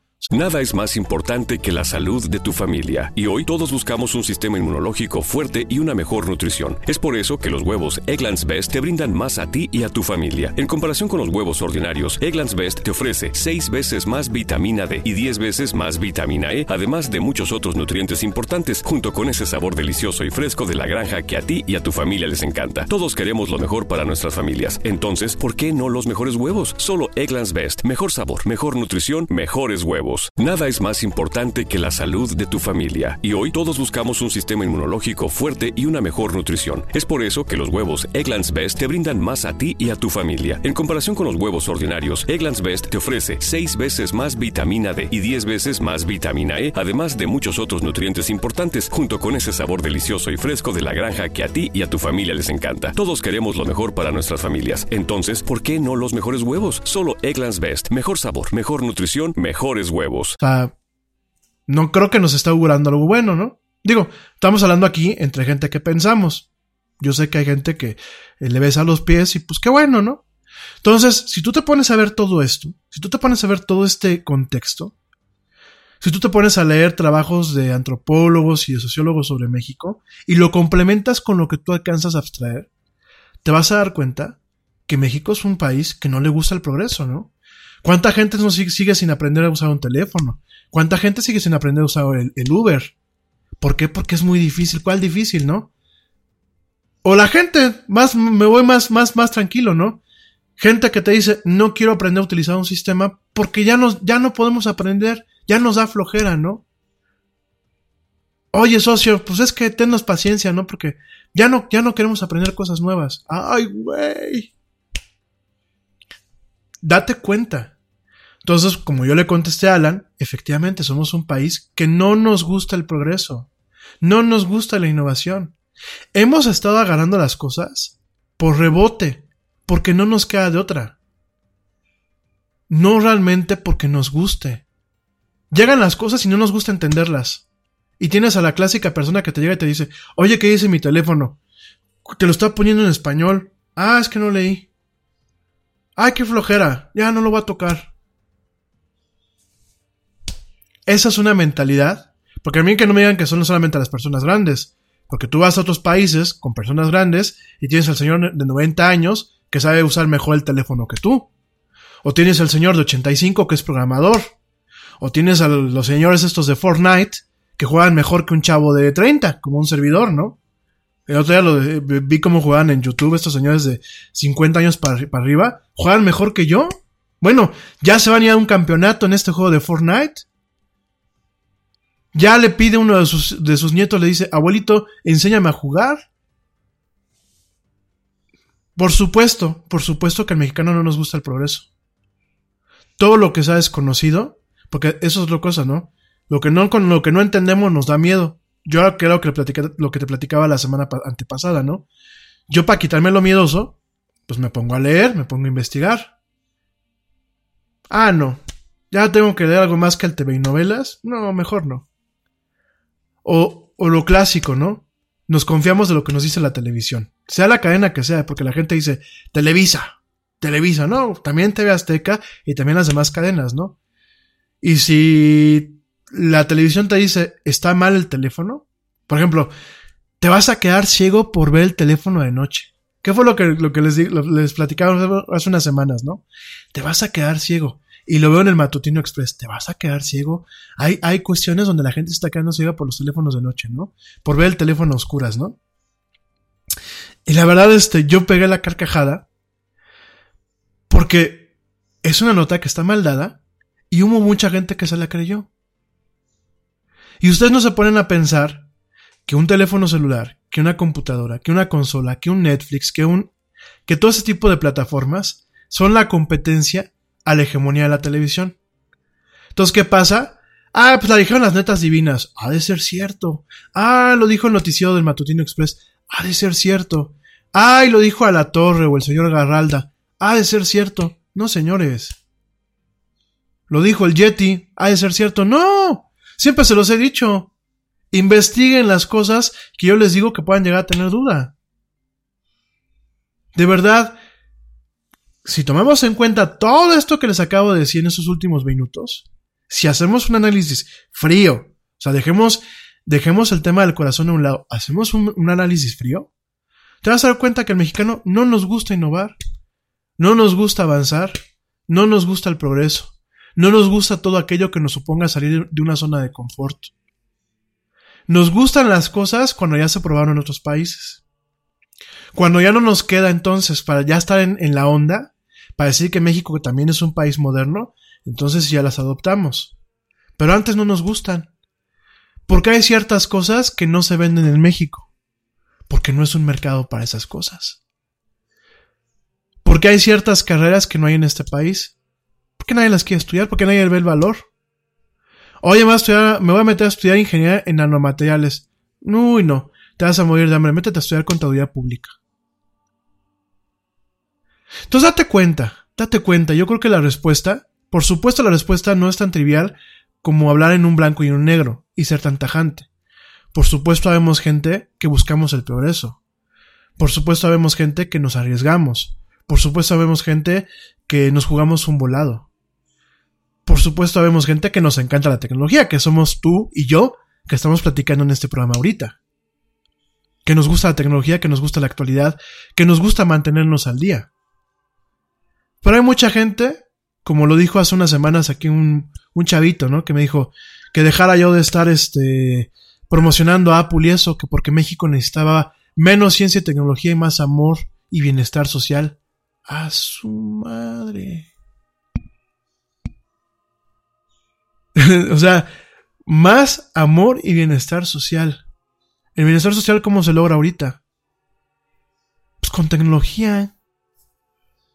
Y cuando llegan y llegan los bancos como Banamex y como Bancomer a despedir un chorro de gente, todo el mundo dice, malitas máquinas.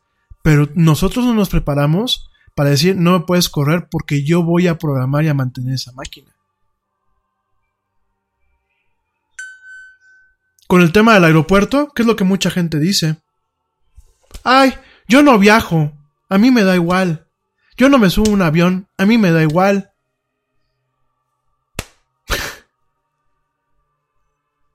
Ay, yo soy gente pobre. Yo nunca me voy a subir a un avión. Que no lo construyan. ¿No saben que un avión, que no, no saben que un aeropuerto, y lo vamos a ver esta semana, un aeropuerto no solamente es para un tema de turismo y de transporte, es un tema de seguridad nacional, por la, la, las cosas que llegan y salen de ahí. Es un tema de logística, porque muchas importaciones y exportaciones entran y salen por ahí. Es un tema de comercio. Es un tema obviamente de turismo, pero de turismo internacional.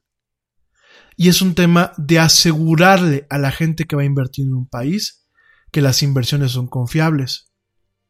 Porque si yo llego a un país como Venezuela, como le pasó a Maseca, como le pasó a Bimbo, como le pasó a Cemex, como le pasó a, empresas netamente mexicanas que invirtieron en, en, Venezuela y ven que empiezan a expropiar o que no hay las condiciones, pues nunca más van a volver a invertir ahí.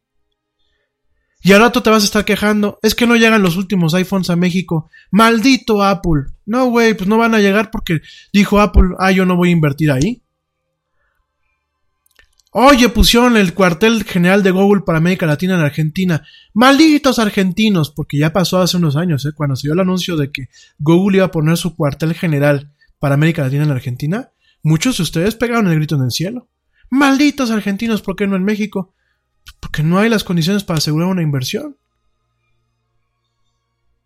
Hoy es que el aeropuerto viene con muchos problemas de fondo, que no hay una transparencia. ¿En qué proyecto de ingeniería gubernamental había una transparencia? ¿En los segundos pisos del DF? ¿En las carreteras? Y además, ¿te pones tú a leer los reportes cuando se publican? Es que no hay transparencia, es que los malitos empresarios, es que esto, es que aquello. Yo nada más lo único que te voy a comentar, cuando dices los malitos empresarios, te recuerdo que el gobierno no es el que crea las fuentes de empleo.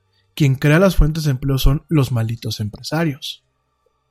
Y los malditos empresarios puede ser desde el chavito que tiene el carrito de hack dogs en la calle o de tortas o el food truck, porque eso puede ser un empresario, hasta el más grande. ¿Eh? Entonces yo creo, yo creo que hay que pensar. De verdad, gente, hay que analizar las cosas. Y el tema del progreso el mexicano promedio, al igual que el latino promedio, no le gusta este tema. Me dice mi buen George de Negre, amigo, qué bueno que estás por aquí conectado. Pensamiento crítico, mi buen Rami. Pensemos, totalmente. Hace falta pensamiento crítico. Hace falta esforzar las neuronas. Hace falta dejar de ver solamente para nosotros y respetar al prójimo. Y ver por el bien del prójimo. Porque cuando la gente dice, yo no viajo, yo quiero que se cancele el aeropuerto porque yo no viajo, está siendo egoísta con todos los demás. Cuando tú quieres imponer un punto de vista sobre un tema polémico, también estás siendo irrespetuoso con los demás. Ojo de verdad. Y en cuanto al progreso, si ustedes piensan que yo estoy equivocado, con todo el gusto, háganmelo saber, expónganme sus cuestiones.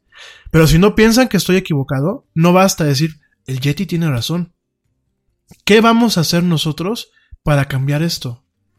Porque fíjense que ya, estamos en un momento de nuestra historia en que ya no solamente basta sentarse detrás de un micrófono o basta sentarse detrás de un, de un teclado y decir, pues no me parece esto, pues no me parece esto otro, pues esto no me late. ¿Qué vamos a hacer? Porque uno empieza, para poder cambiar las cosas, uno tiene que accionar. Y las acciones no significa que entonces voy a salir a manifestarme para que se quede el aeropuerto. No. Pero tú empiezas con cambios que muchas veces son muy sencillos, pero que van haciendo un cambio netamente global.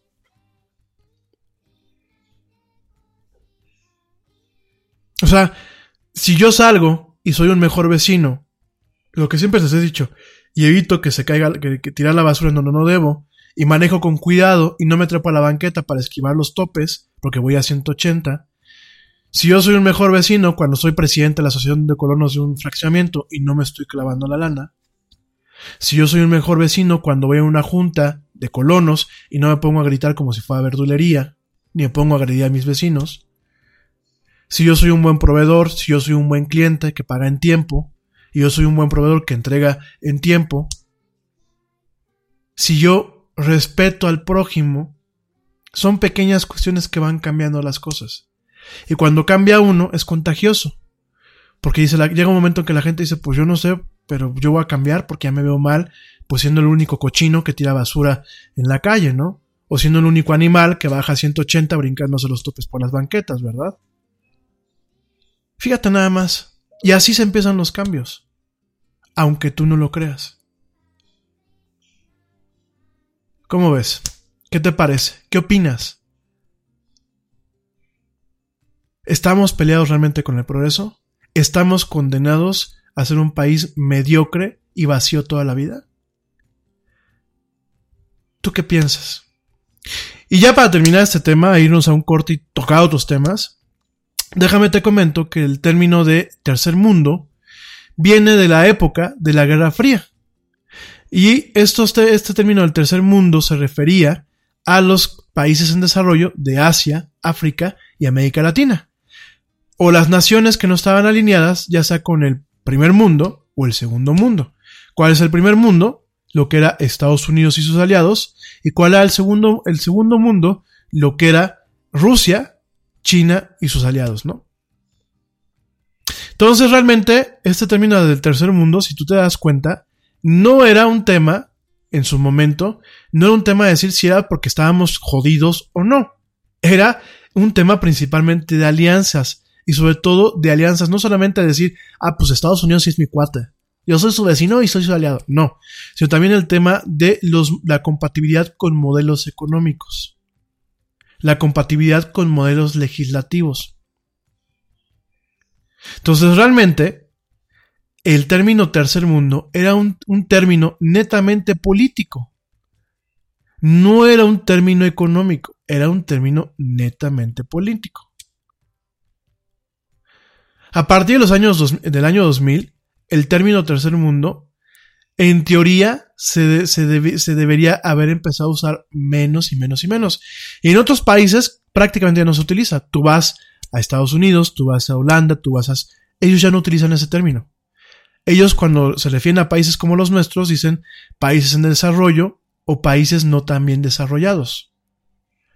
Pero ya no dicen el tercer mundo, ¿no? ¿Quiénes decimos, es que somos un país tercermundista? Nosotros. Y fíjate, fíjate el poder de las palabras. El poder de las palabras es más, más, más grande de lo que tú te puedes imaginar. Porque en el momento en que tú te pones la cachucha de vivo en un país de tercer mundo, cambia tu perspectiva del mundo. Y entonces empiezas a cometer errores de, lógica. Y empiezas a autosecuestrarte y autosabotearte a ti mismo. No, pues yo nunca me voy a poder comprar un iPhone. Pues soy un país de tercer mundo, vivo en un país de tercer mundo. No, pues aquí nunca vamos a poder tener hospitales padres. Pues vivimos en un país de tercer mundo. No, pues aquí nunca vamos a poder tener aer- aeropuertos chingones. Pues vivimos en el tercer mundo. Y cuando, y primer- lo primero es la carga negativa, ¿no? La carga negativa que tú mismo te estás haciendo. Y la segunda es que, pues como vivo en el tercer mundo, pues yo me voy a comportar del tercer mundo. En vez de decir, oye, pues voy a tratar de salir adelante. No, pues voy a tirar basura aquí afuera. Pues total vivo en el tercer mundo. No, pues, hasta, pues yo soy pobre. Pues prefiero nomás trabajar de lunes a viernes y, y ahí nomás, pues porque, pues esto es el tercer mundo y pues ya nos dijo Pedro Infante que pues más vale los jodidos buenos que los, los ricos malos. Y no creas que estoy exagerando, escúchalo en la calle. Escúchalo de ti mismo. Porque nosotros mismos hemos cometido ese error una y muchas veces. Piénsalo nada más. Piénsalo nada más. Y la próxima vez que vas a decir vivo en un país de tercer mundo, acuérdate, el término tercer mundo era un término político, no económico. No tenemos un destino escrito, no tenemos un destino manifiesto. Nosotros escribimos la historia de este país. Y nosotros decidimos qué tanto queremos sufrir o qué tan lejos queremos llegar. Qué tan felices queremos ser. Te lo dejo de tarea. Bueno. Ni hablar, pues eso era el tema del día de hoy. Me pareció un tema importante, sobre todo porque no hay mucha, mucha nota. Y además, pues es un tema de actualidad. Y es un tema relevante.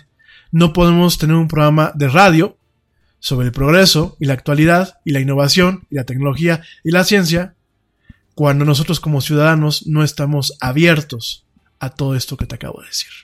En fin, piénsalo, sopésalo, analízalo, argumentalo para ti mismo, para la gente que te rodea y cualquier punto de vista que crees que puede enriquecer esta plática, aquí estoy. Aquí estoy, el micrófono también es tuyo. Eh, hablar. Te recuerdo nuestras redes sociales, facebook.com, diagonal, la era del Yeti, Twitter, arroba el Yeti oficial, Instagram, arroba la del Yeti, y en YouTube ya estamos como la era Yeti si nos buscas. No te vayas, estamos platicando de progreso, de México y de muchas cosas más en esto que son los lunes de la sal de Himalayas en la era Yeti. Me voy a un corte rapidísimo y ya vuelvo. No te desconectes.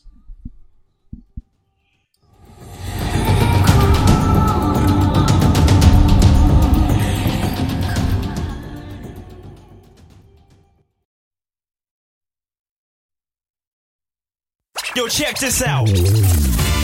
Este corte también es moderno. No te vayas.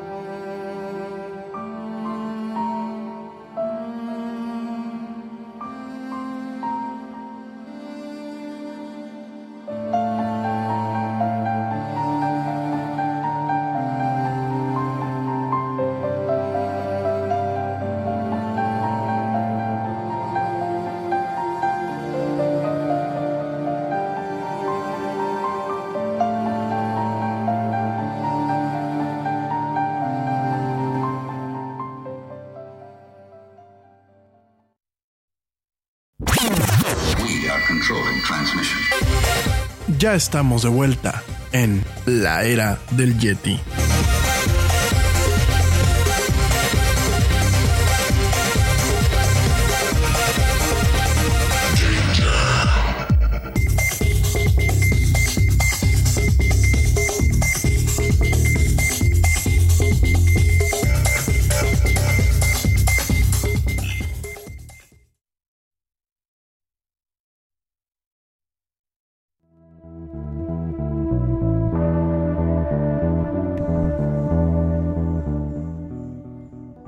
Y ya estamos de vuelta en esto que es la era del Yeti. Mil gracias a toda la gente que me sigue escuchando. Por aquí me pregunta mi amigo George que esto de la sal del Himalaya, ¿por qué es? Si es porque soy Yeti.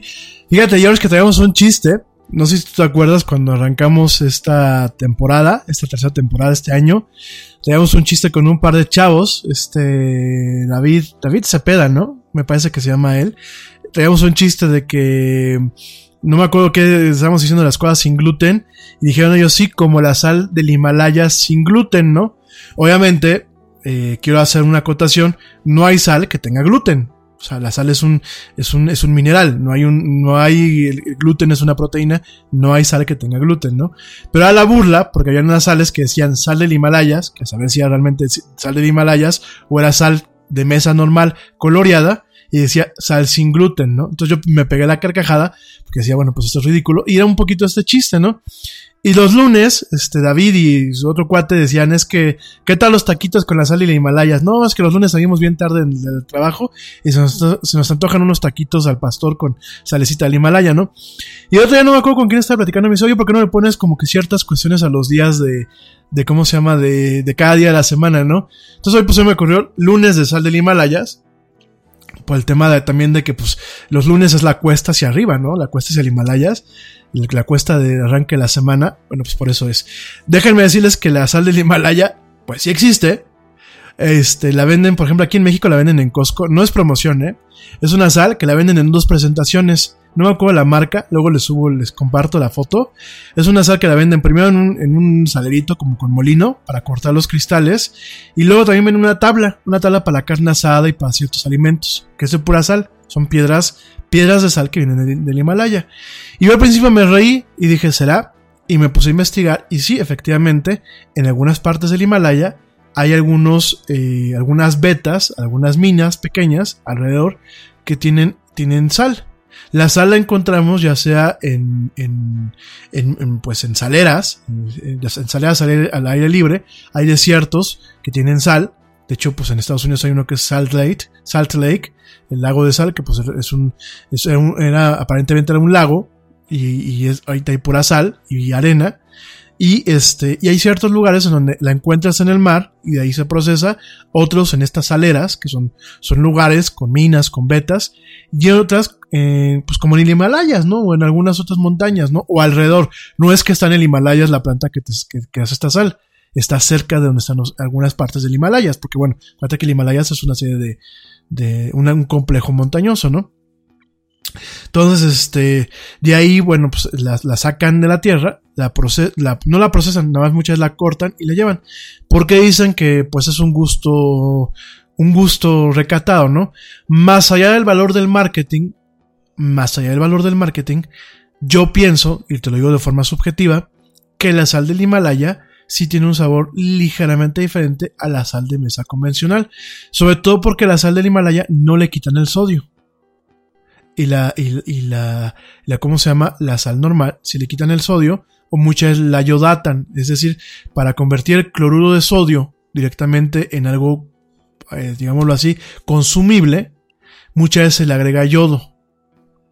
Entonces, este, eh, sabe diferente. O sea, no te digo que, sabe, que sepa mejor o sepa peor, sabe diferente, ¿no? Entonces, este, bueno, en parte de ahí viene un poco la broma, mi querido George, de estos chavos, David, este, David Reyes, David Reyes Cepeda y otro colega que ya no los veo conectados, ¿eh? Ya no los he visto conectados, sé que me escuchan, pero ya no los he visto conectados. Bueno, saludos a este par de cuates y bueno, que gracias a ellos sepan que pues son los nombres de, de, del día, ¿no? Y aparte para variarle un poquito el programa, ¿no? Digo, de vez en cuando también hay que romper un poco con la rutina. Oigan, pues este, pasando a otros temas. Pasando a otros temas, eh, rápidamente un par de noticias chiquititas. La primera es que Coco, la película Coco de Pixar, esta película referente al, Día de Muertos, pues Coco hace crecer el consumo de la comida mexicana en China, ¿no? Esto, gracias a esta película, pues se han puesto muchos restaurantes eh, en China se han popularizado mucho, han integrado platillos del país latino, eh, mexicano a sus menús, aunque algunas veces con errores, ¿no? En este caso, eh, y en una entrevista para lo que es la revista Forbes, Heng Yue, chef y dueño del restaurante Peebles en Beijing, resaltó que la cocina es un símbolo muy importante de la cultura de un país y a través de la experiencia de la comida, la población puede definir en dónde pasará sus próximas vacaciones, por lo que ser fiel al sazón es importante, ¿no? En este caso, bueno, pues este Heng Yui ha intentado meter a fondo el tema de la cocina, principalmente estudiando, fíjate nada más, estudiando cocina mexicana con el estadounidense Rick Bayless, y bueno, muchas veces ha venido aquí a México para entender cómo se prepara la comida mexicana e implantarla directamente en sus restaurantes, ¿no?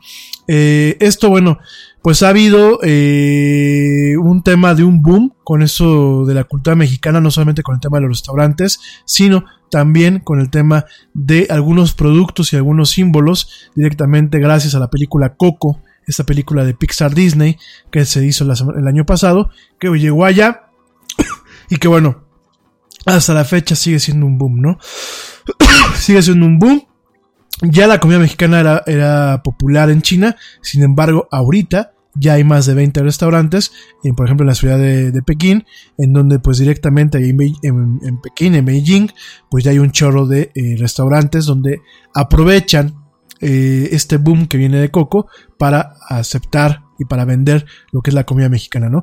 No solamente en China, también en Corea, en Corea del Sur, eh, hay bastantes restaurantes, de hecho son restaurantes temáticos, donde no solamente vas a comer comida mexicana, sino tienes todo un tema temático con, con, la costumbre mexicana. Y en Japón han habido algunos restaurantes, de hecho recientemente había uno en Akihabara, de dueños japoneses, que intentan trasladarte a México, estando directamente en estos países asiáticos, ¿no? Mucho de esto, bueno, pues por el tema directamente de Coco, lo cual, bueno, pues es, es interesante y una vez más confirma lo que te acabo de comentar, confirma lo que, eh, pues México no es un país feo, ¿no? No es un país eh, malo. Yo creo que la ciudadanía es quienes lo hemos hecho malo, ¿no? Eso por un lado, con ese tema. Por otro lado, una nota que no te di la semana pasada, te la platiqué, pero no te la di, es que WhatsApp está preparando un modo que se llama modo vacaciones. Aparentemente en las últimas betas de esta aplicación popular de mensajería instantánea, están sacando un modo en donde yo voy a poder silenciar un grupo, como lo tengo ahorita silenciado, pero lo voy a poder archivar y no va a volver a aparecer ese grupo hasta que lo vuelvas a checar. Aparentemente ahorita solamente son con grupos probablemente en algún momento hasta con personas, ¿no? La verdad es que es muy molesto de que tú pones silenciado un grupo y no quieres saber nada de ellos. No te quieres salir para que la gente no se ofenda o porque de vez en cuando comparten algo bueno, pero no quieres estar ahí, o sea, no quieres que aparezca ni que te quite lo que es este estado de pantalla, ¿no? O sea, aparentemente eh, WhatsApp está probando este modo en donde tú pues, directamente vas a poder ocultar un grupo, archivarlo y no te vas a volver a enterar nada de ellos hasta que lo checas tú a, título personal, ¿no? O sea, yo la verdad yo creo que sí es muy necesario, creo que hace falta, sobre todo ya que carecemos hoy en día de una educación adecuada a la cortesía y etiqueta a través de las plataformas de, de mensajería instantánea, me parece muy importante tener esta capacidad y me parece muy interesante que en ese sentido WhatsApp empiece a apoyar aún más el tema del desconecte digital. Me vas a decir, oye Yeti, pero si tú eres tecnosexual, ¿por qué nos dices esto? Porque creo que en el tema de la mensajería y las redes sociales, todo con, todo con medida, nada con exceso. Me parece que en ocasiones nos deschavetamos con esto y en, en, ocasiones rompemos con cuestiones de sentido común y con cortesía, ¿no? Hace algunos ayeres un cuate que conocí en el AMPI me manda al 20 para la 1 de la mañana, me manda un mensaje diciéndome, vi que estabas en línea y por eso te mandé un mensaje. Oye, el hecho que esté en línea platicando con gente cercana no significa que al 20 para la 1 de la mañana me puedas estar mandando mensajes, ¿verdad? Si eres un desconocido, si no eres un cuate y si te conocí apenas de un día para el otro, ¿no? Todo para decirme un par de tonterías, porque ya es que güey, me va a pasar un negociazo, pues por mí, mándame mensajes a las 3 de la mañana, ¿no? Si es para hacerme rico, pues da igual. Pero era una tontería. Al final del día una tontería. Entonces, me parece que, que bueno, qué bueno y qué bueno que de alguna forma pues se ayude en ese contexto por parte de lo que es WhatsApp, ¿no? Entre otras notas, bueno, pues entre otras notas que tenemos aquí interesantes, eh, yo te quería platicar un poquito de lo que es el fin, el fin de, o lo que pensamos que es el fin de la época de oro del de, eh, streaming, ¿no? De los servicios de streaming, en particular lo que es Netflix, ¿no? ¿Por qué está llegando a, un fin, ¿no? Esto, pues, vamos a ser muy francos, las últimas dos semanas hemos estado viendo eh, cancelaciones de programas en Netflix. Primero se canceló Iron Fist, que es una franquicia de Marvel, y esta semana se canceló eh, directamente Luke, Luke Cage. Eh, ya son dos series de Marvel que se cancelan. Eh, si bien pueden obedecer a un poco interés por estas series, también puede obedecer a que poco a poco Disney va a empezar a presionar a Netflix para retirar el catálogo de su plataforma y llevarse sus programas a la plataforma que el año que viene directamente Disney va a lanzar. Ya te lo platiqué a lo largo de este año, ¿no? Disney está planeando lanzar su competencia de Netflix en el 2019, obviamente soportado por los contenidos que son de Marvel, de Lucasfilm, de Pixar y obviamente de Disney, ¿no? Entonces, pues esto que va a ocasionar que eh, poco a poco Netflix se vaya quedando sin esta parte del catálogo de Disney, ¿no? Por otro lado, pues tenemos la parte de NBC Universal, en donde quien es dueño de NBC Universal, para la gente que me diga, ¿y NBC Universal, además de la cadena, como me lo estás diciendo que tiene, pues es la dueña de Telemundo, ¿no? Entonces Comcast, Comcast que es una empresa de telecomunicaciones, no es una, una empresa de medios, es una empresa de telecomunicaciones.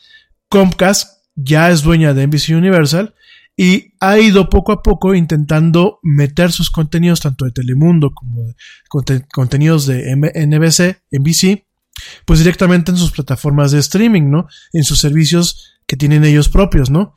Y en este caso, eh, en el caso también, por ejemplo, de Time Warner, todo lo que es Warner Brothers, todo lo que es HBO, todos estos servicios, pues fueron adquiridos recientemente eh, por ATT, ¿no? Y de alguna forma, pues están buscando que eh, el servicio de ATT tenga todos los contenidos, pues de Time Warner, de HBO, etc., ¿no? Entonces, ¿qué va a pasar? Pues va a pasar que en algún momento vamos a ver un Netflix bastante flaco. Un Netflix que probablemente eh, no tenga los el mismo catálogo que ahorita tiene. ¿Por qué? Porque pues estas cadenas quieren su tajada de este mercado, ¿no? Son cadenas que llegan tarde, son cadenas que nunca vieron el potencial en, el, en, las plataformas de streaming. Y, y, ahorita dicen, bueno, pues como yo soy el dueño, como yo soy la productora de los contenidos, se las quito a Netflix y yo todo esto lo agrupo en un, en un servicio y voy a llegar y lo voy a presentar. Y al final del día, lo que estamos viendo es eh, de alguna forma una repetición del modelo de la televisión de paga convencional en donde tú no, pagas por un paquete que te incluye un catálogo completo, sino vas a tener que pagar por varios paquetes para poder ver todo lo que, lo que tú quieras ver, ¿no? O sea, en ese sentido, si tú vas a, si tú tienes Netflix, pero quieres ver eh, contenidos de Marvel o de Lucasfilm o de Pixar, vas a tener que contratar el servicio de Walt Disney, si es que llega a México. Porque acuérdense que estas plataformas siempre luego nos ven feo a los mexicanos, ¿no? Entonces, pues imagínate, mientras, pues olvídate de Luke Cage, olvídate de Agents of Shield, olvídate de Coco, olvídate de ciertos contenidos, porque directamente en su momento que se acaben los contratos que tiene Netflix con Disney, le van a decir goodbye. Y vas a tener que comprar un paquete más, ¿no? Que ya empieza a pasar. Tú tienes Claro Video, y en Claro Video tienes, oye, ¿quieres ver todos los contenidos de AXN, de AXN? Tienes que eh, comprar Crackle, que son 120 pesos al mes. ¿Quieres este, ver los contenidos de HBO? Una de dos, si corres con suerte, pues tu compañía te los da, ¿no? Si por ejemplo tienes, tienes este Dish, pues Dish te da el acceso a HBO. Pero si tienes Sky, pues como Televisa son una bola de rateros, y pues muchas veces es la única opción adecuada que hay, no te lo incluye. Entonces, ¿tienes claro video? Ah, bueno, pues ahí tienes que pagar 120 pesitos adicionales para tener HBO Go en la plataforma de streaming, ¿no? Y así, Así tal cual. Entonces, esta temporada, esta era de oro, en donde tú tenías Netflix, o tenías Amazon, y tenías todos los contenidos, o tenías Hulu, para la gente que me escucha en Estados Unidos, se acabó. Ya se nos acabó. Bueno, ¿cuál es la última?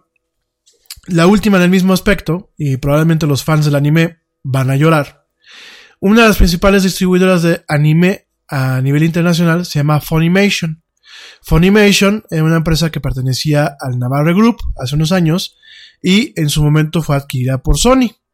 Que los japoneses ahí eh, tienen una palabra para ese tipo de empresas mafia, no yakuza. en Japón existe un término que se llama Saibatsu. Saibatsu, el Saibatsu es una empresa que es una empresa transnacional, es una empresa monstruosa y es una empresa mafiosa.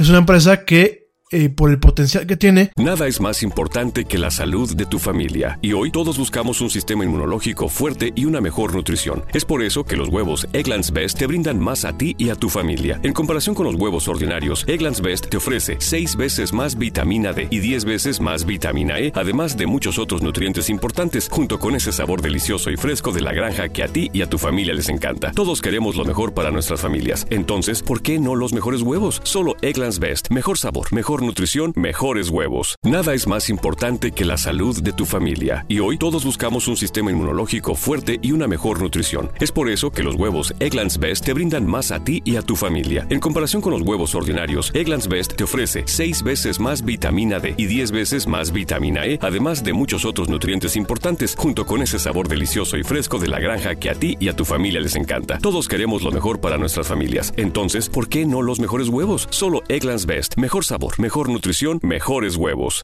Tiene la forma de cambiar negativamente los mercados y negativamente en ocasiones las comunidades. Y Sony, al igual que en su momento Mitsubishi, Panasonic, eh, Toyota, Toshiba, que en su momento fueron Saibatsus, Sony ahorita es un Saibatsu. Porque Sony no solamente está en la parte de electrodomésticos o en la parte de tecnología, Sony tiene la parte de entretenimiento, con Sony Pictures y ahora pues con muchas cuestiones de televisión. ¿Y qué fue lo que hizo Sony? No conforme con haber comprado en su momento Animax, que es un canal y un sistema de distribución, no conforme con haber comprado en su momento Aniplex, que es una casa productora de anime en Japón y una distribuidora. No conforme con todo esto, compra Funimation hace unos años y Funimation tenía un catálogo muy amplio por un convenio que tenía con eh, Crunchyroll, tienen un catálogo en conjunto de anime muy amplio.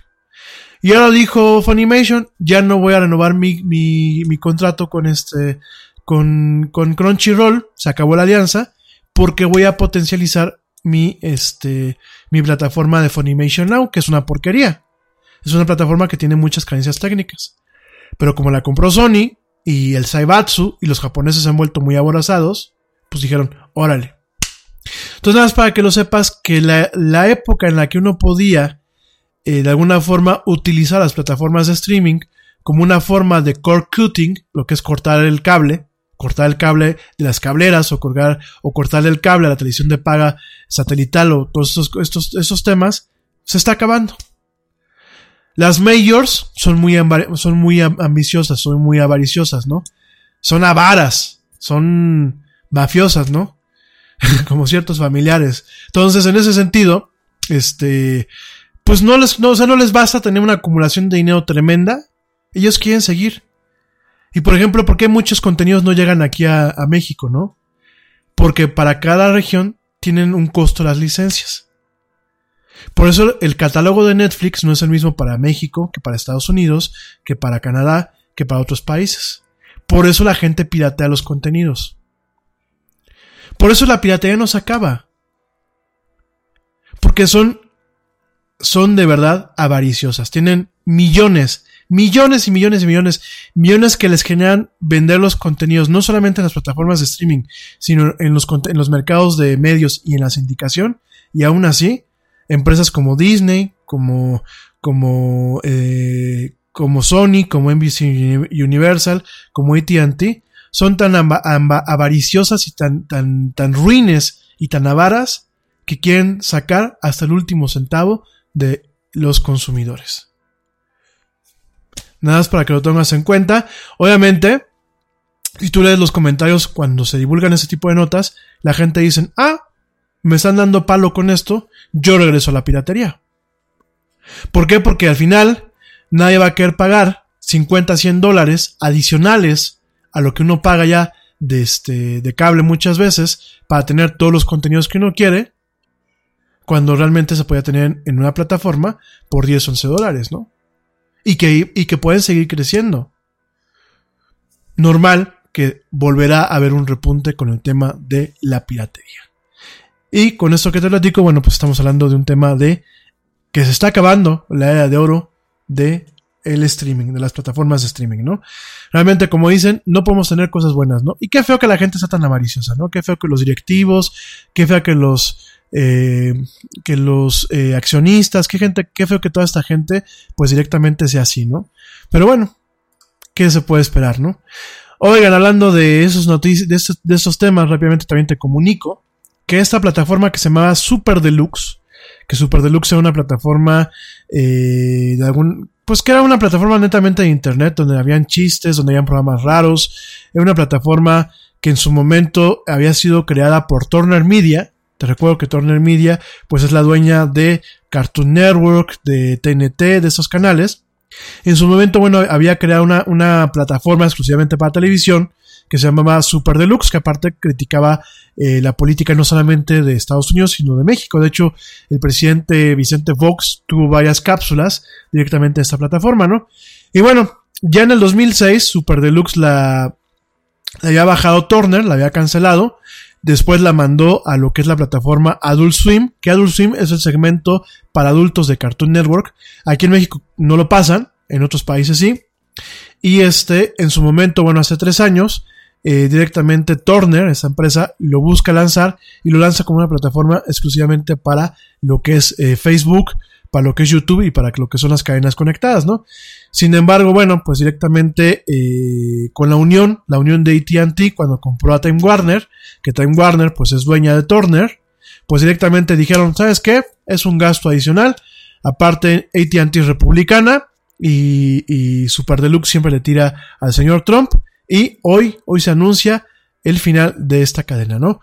Y me vas a decir por qué es relevante para la gente que no vivimos en Estados Unidos. Es relevante para que te des cuenta que muchas veces cadenas que tienen una importancia, una preponderancia o que tienen un séquito, porque Super Deluxe tiene un séquito tremendo, tenía millones de suscriptores, pueden ser mochadas cuando directamente en las uniones o a los jefes de una cadena no les parece, ¿no? Y que realmente la televisión de Internet, las plataformas modernas de Internet, que se escapan menos a lo que es el pasado y empiezan a comportarse como las cadenas de siempre, ¿no? Con temas de métricas, con temas de cuestiones políticas y con temas de gente que yo me imagino Super Deluxe pues en un canal para gente de, de 18 años a 60, ¿no? Y yo me imagino que te llega un cuate de 78 años ahí, eh, muy caldeado, con la televisión vieja, eh, con el tema de la hegemonía, y cancela por cancelar una fuente que, bueno, ya las reacciones en internet no se han dejado esperar. Hay gente que se está quejando, hay gente que dice que van a boicotear este Time Warner, hay gente que porque últimamente la cadena, la plataforma de Super Deluxe, tenía mucho impacto, ¿no? Yo me acuerdo en las elecciones, en las elecciones este, norteamericanas, se burlaban siempre de Ted Cruz, se burlaban de Donald Trump, se burlaban de medio mundo, digo, lástima que al final ganaron. Y aquí mismo de México sacaron tres o cuatro cápsulas donde se burlaban de Ricardo Anaya, se burlaban del peje, se burlaban de, bueno, ni hablar. Nada más para que lo tomes en cuenta. Eh, otra nota de la, de la agenda, ya van a ser las nueve, qué rápido se nos pasa la agenda, ¿verdad? Eh, bueno, rápidamente te comento que eh, aparentemente pues se acerca este momento en el que Samsung va a lanzar un teléfono, un teléfono que se dobla, no un teléfono que directamente pues es un clamshell, no los teléfonos de antaño, sino un teléfono que va a ser una tablet que tú la abres y va a ser toda pantalla, la doblas y, vas a, y se va a hacer un teléfono, ¿no? No sé si ustedes se acuerdan, había un Westworld que tenían esas tabletas que eran este, pantalla y eran teléfono. Pues así va a ser. Y al menos eh, esta semana, bueno, la semana pasada, lanzó un tweet en donde eh, aparentemente está, va a haber una revelación de este dispositivo, o al menos de un prototipo de ese dispositivo, describiendo o de alguna forma denotando que la próxima eh, conferencia de desarrolladores de Samsung, porque Samsung también tiene su conferencia de desarrolladores, hay plataformas que requieren que tú, aprendas cosas para poder desarrollar. Y en ese sentido, bueno, pues directamente Samsung aparentemente en su Developers Conference que se llevará a cabo el 7 y el 8 de noviembre del 2018 en el Moscone West en San Francisco, California. Aparentemente, pues va a presentar ese teléfono, en donde, bueno, pues directamente eh, va a ser un teléfono que va a ser tableta, o sea, va a ser un teléfono tableta. Va a ser un teléfono que cuando tú lo abres, va a ser toda la pantalla, no va a tener un, no va a tener un corte. Aparentemente la pantalla es tecnología AMOLED, que es la tecnología que utiliza el iPhone o el, el- el teléfono Galaxy. Estos, estos paneles AMOLED, que son de eh, eh, una tecnología superior a lo que es la tecnología OLED. Yo te platicaba que el OLED, ¿no? Una cosa, la tecnología LED, donde tú requieres una, una, eh, requieres una tarjeta con varios LEDs pequeñitos que se prenden y se apagan. Usualmente todos se, apaga- se, prenden y se apagan al unísono para mostrar cada uno un píxel cambiando de color y mostrando un tema de información. O bien muchas veces utiliza un LCD, un LCD a color normal y se ilumina con LEDs blancos normales. Mucho de eso es el principio de la tecnología IPF y varias tecnologías de alto nivel de los displays para las computadoras como las notebooks y como las computadoras de escritorio, ¿no? Existe este tipo de display que se llama AMOLED o OLED, que son eh, displays que son eh, LEDs orgánicos. ¿Qué es esto? En una tirita, en una tirita transparente que parece un acetato, ahí viene el píxel ya incorporado. Entonces tú transmites una, una, y el, y el LED de alguna forma. Ya viene el diodo, porque de ahí viene el nombre de LED. LED es de diodo emisor de luz en inglés. Y el LED, en este caso, en vez de ser un tubito, o en vez de ser un foquito, o en vez de ser un, pequeño procesador, en este caso es un pigmento, es un material especial que con una corriente eléctrica prende y prende de un color. Entonces, cuando tú pones esos pigmentos en un display de estos pequeños, en un panel, tienes por lo general tres o cuatro pigmentos de estos. Cuando tú pasas una corriente, se prenden y van mostrando lo que se, se vuelven un píxel y van mostrando lo que es la, imagen en la pantalla, ¿no? ¿Qué pasa? La tecnología OLED permite, por el tipo de tecnología, que tú no, tú no, en el caso de las demás tecnologías, tú necesitas tener un soporte que se le conoce como backlight. Tú tienes a lo mejor el display a color con la imagen y tienes atrás la lámpara. Ya en, los displays más viejos era una lámpara de eh, lu- fluorescente. En los displays más modernos es una lámpara de LED. Eh, son pequeños LEDs detrás del monitor. ¿Qué pasa? Obviamente el, ar- el armazón para poder guardar un display de estos es mucho más grande. En el caso del OLED, en el caso del, OLED, es una tirita, es como un acetato que tiene un proceso en donde entre dos capas de este sustrato va este, estos pigmentos, van la circuitería, de tal forma que son tiritas, son acetatos. Entonces yo le paso una corriente eléctrica y ahí se ve el display. Y la ventaja de, estas, de estos displays es que se pueden doblar o se pueden utilizar en diferentes formas. De hecho, el display del iPhone, como, como, como del iPhone 10 y del iPhone 10S, los displays de estos, eh, de estos iPhones en la parte de arriba se doblan, van como enrollados y van enrollados al- alrededor de lo que es la placa base de lo que es el teléfono. Esto lo permite ese tipo de tecnología.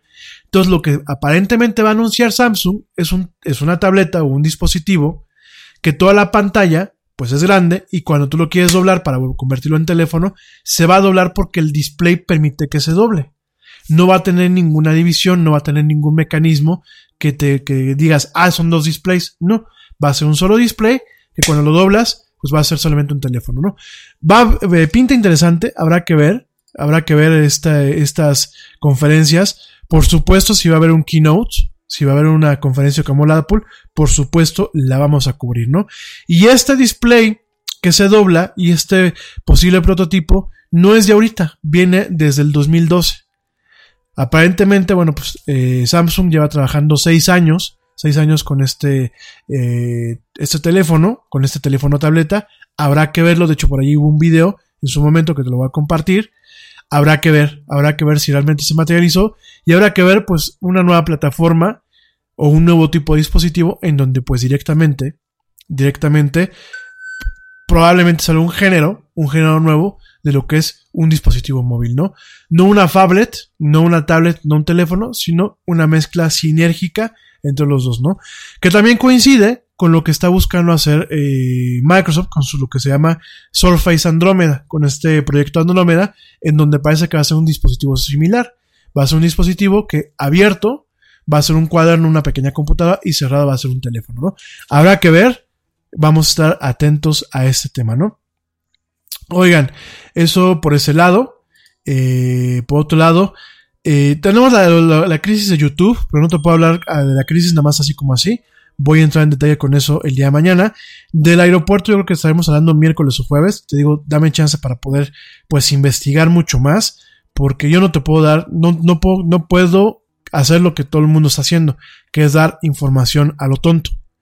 Entonces, déjame, le rasco un poquito más para poderte dar una información adecuada de la cual tú tengas la capacidad pues nada que vayas a opinar en la consulta, porque ya sabemos que las consultas en los países latinoamericanos, al igual que en otros países de, eh, desarrollados e industrializados, las consultas son manipulables o son con fraude, y más cuando realmente no existen los mecanismos adecuados para validar eh, la confiabilidad de estas consultas, ¿no? Pues sobre todo para que entiendas cómo está el rollo y sepas que pues al final del día nos conviene un aeropuerto que ya fue certificado, ratificado por las entidades internacionales, porque no es que yo agarro y por mis pelotas agarro y digo, ah, voy a poner un aeropuerto aquí atrás de mi casa.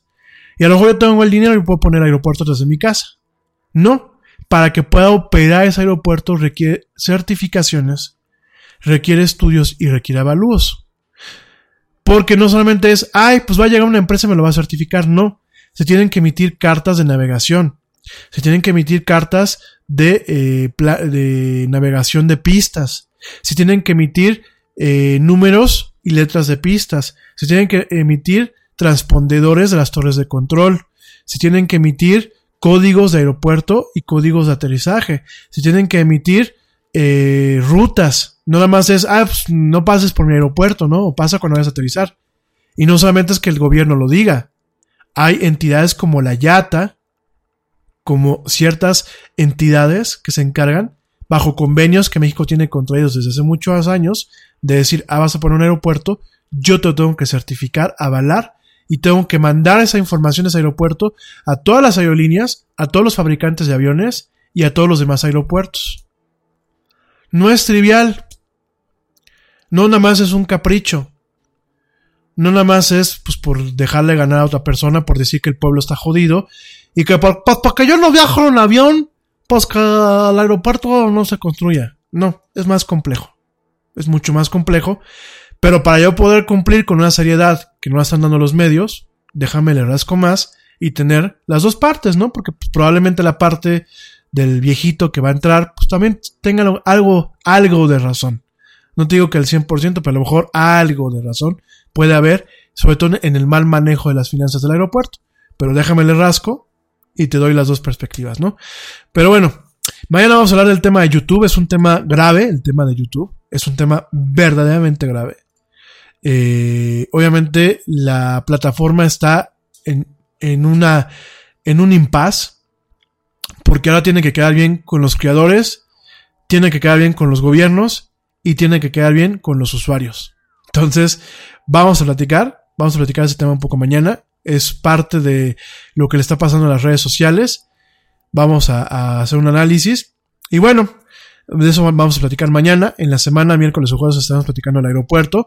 Te voy, a, platicar una anécdota de un aeropuerto de Turkish Airlines, una aerolínea turca, que voló 800 millas fuera de su, de su curso y aún así llegó a tiempo. Para que la gente de Volaris y de Interjet, que luego este, siempre van demorados, o de Viva Aerobús, que siempre van demorados, y que digan, pues que saquen pretextos tontos, pues nada más que tomen en cuenta que un avión de Turkish Airlines, el, vuelo, eh, el vuelo 800, justamente el, vuelo 800, voló 800, casi 800 millas, este, no, voló 7553 millas, 814 eh, millas adicionales fuera del rumbo, las voló y aún así llegó a tiempo. Mañana vamos a platicar también ese tema, ¿verdad? Te lo voy adelantando.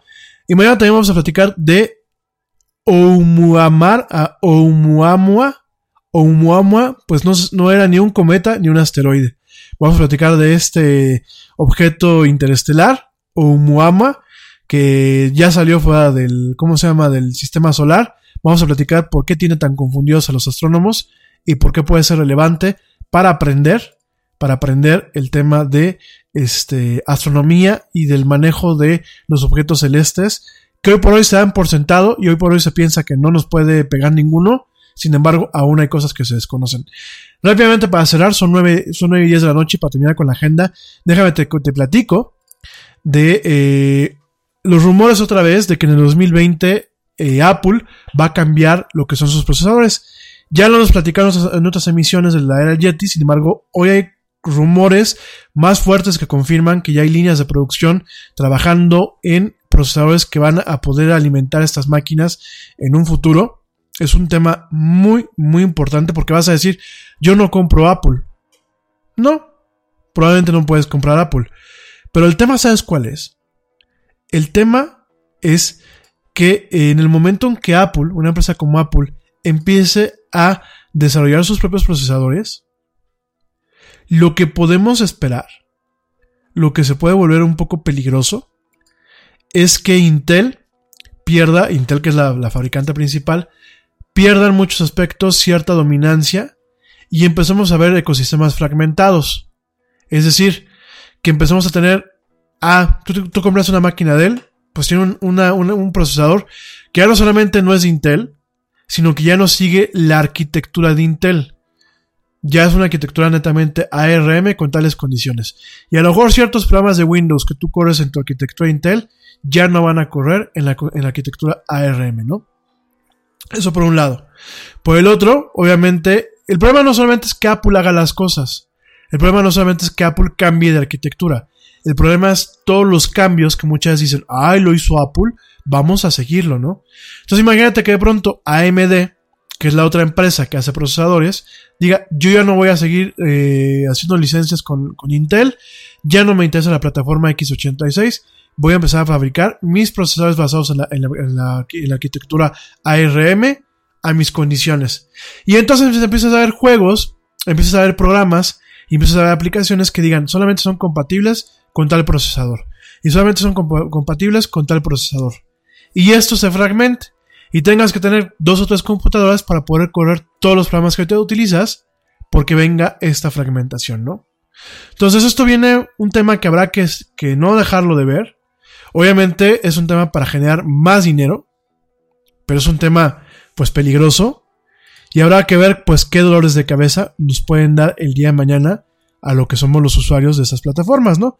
Entonces nada más para que lo consideres y obviamente los rumores y todo apunta a que en el 2020 pues directamente eh, nos vamos a topar con esto, ¿no? Con esto de el, eh, los cambios de procesador en el caso de lo que es este eh, las computadoras Mac, ¿no? Nada más para que lo contemples. Oigan, son nueve y cuarto. Me quedan dos puntos en la agenda rapidísimos, porque después me dicen que no los cumplo, pero voy corriendo, así, pero volando. Primero, Guillermo del Toro va a producir una nueva versión de Pinocho. Este, Netflix anunció el día de hoy lunes, Netflix anunció directamente que está trabajando con Guillermo del Toro en de alguna forma una nueva versión de lo que es Pinocho. Eh, esta, pues, es una. Pinocho la historia del muñeco de, de madera que se vuelve, se vuelve niño en algún momento.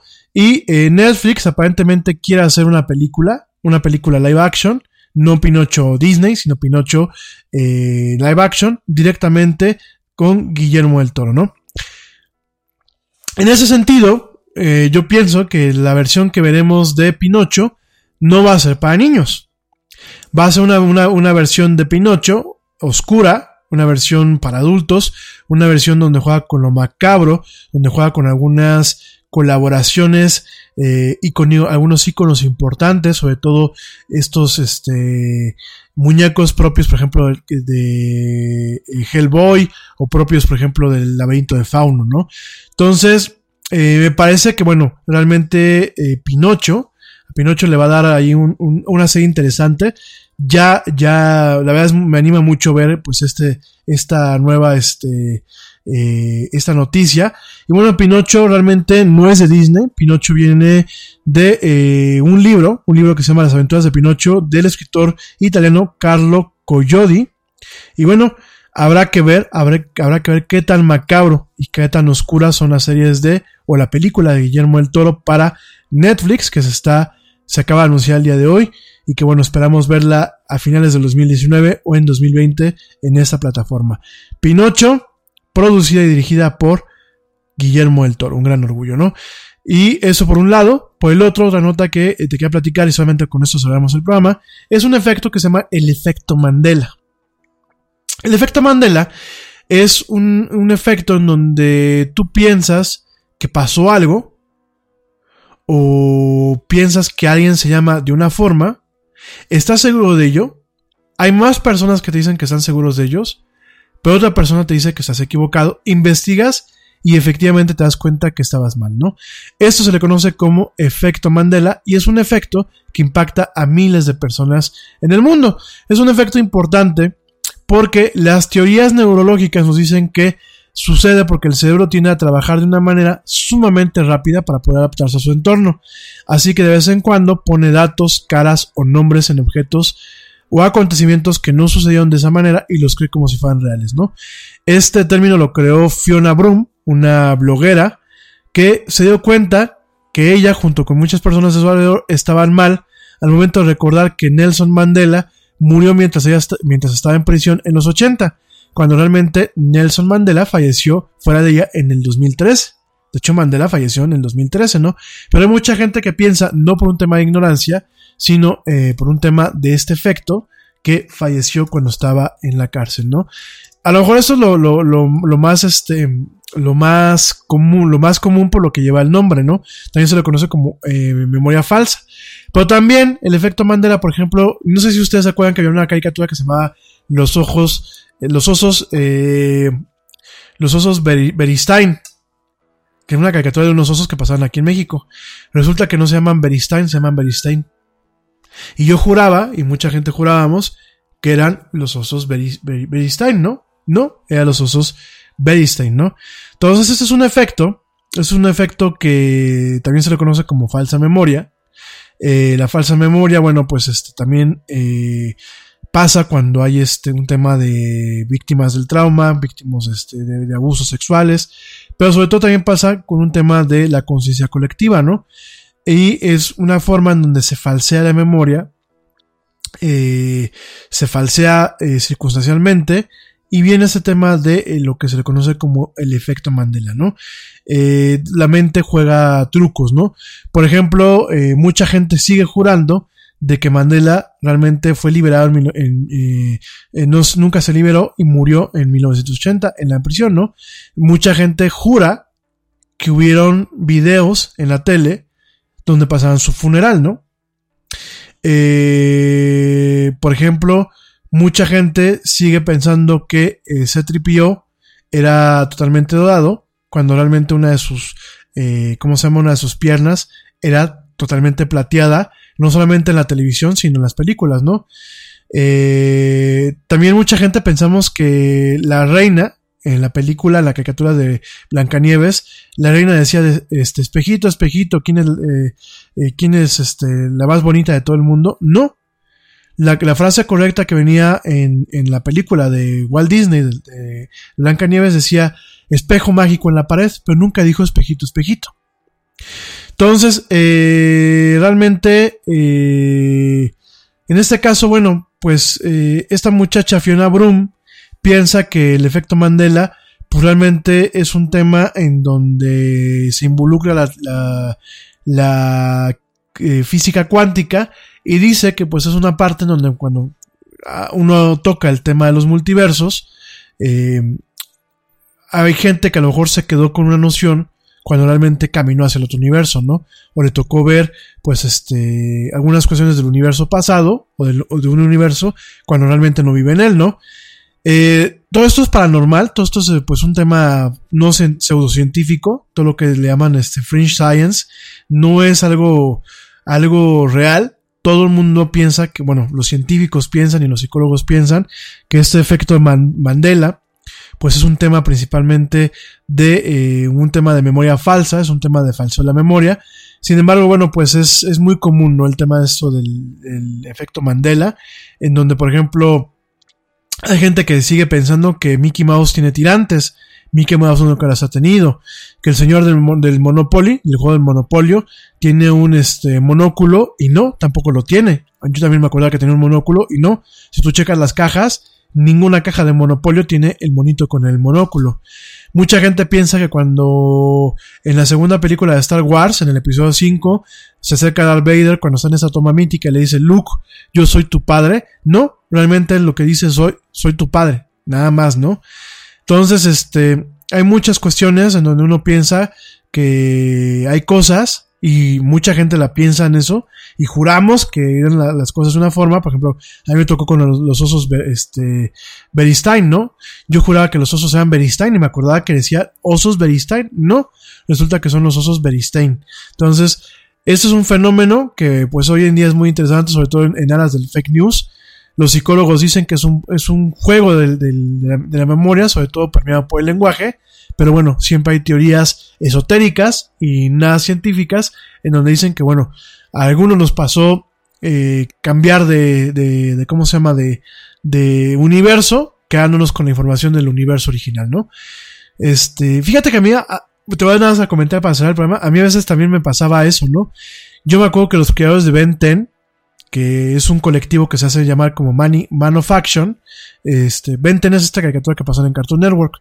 Entonces, no era un creador solamente, era un colectivo que se llamaba Man of Action, ¿no?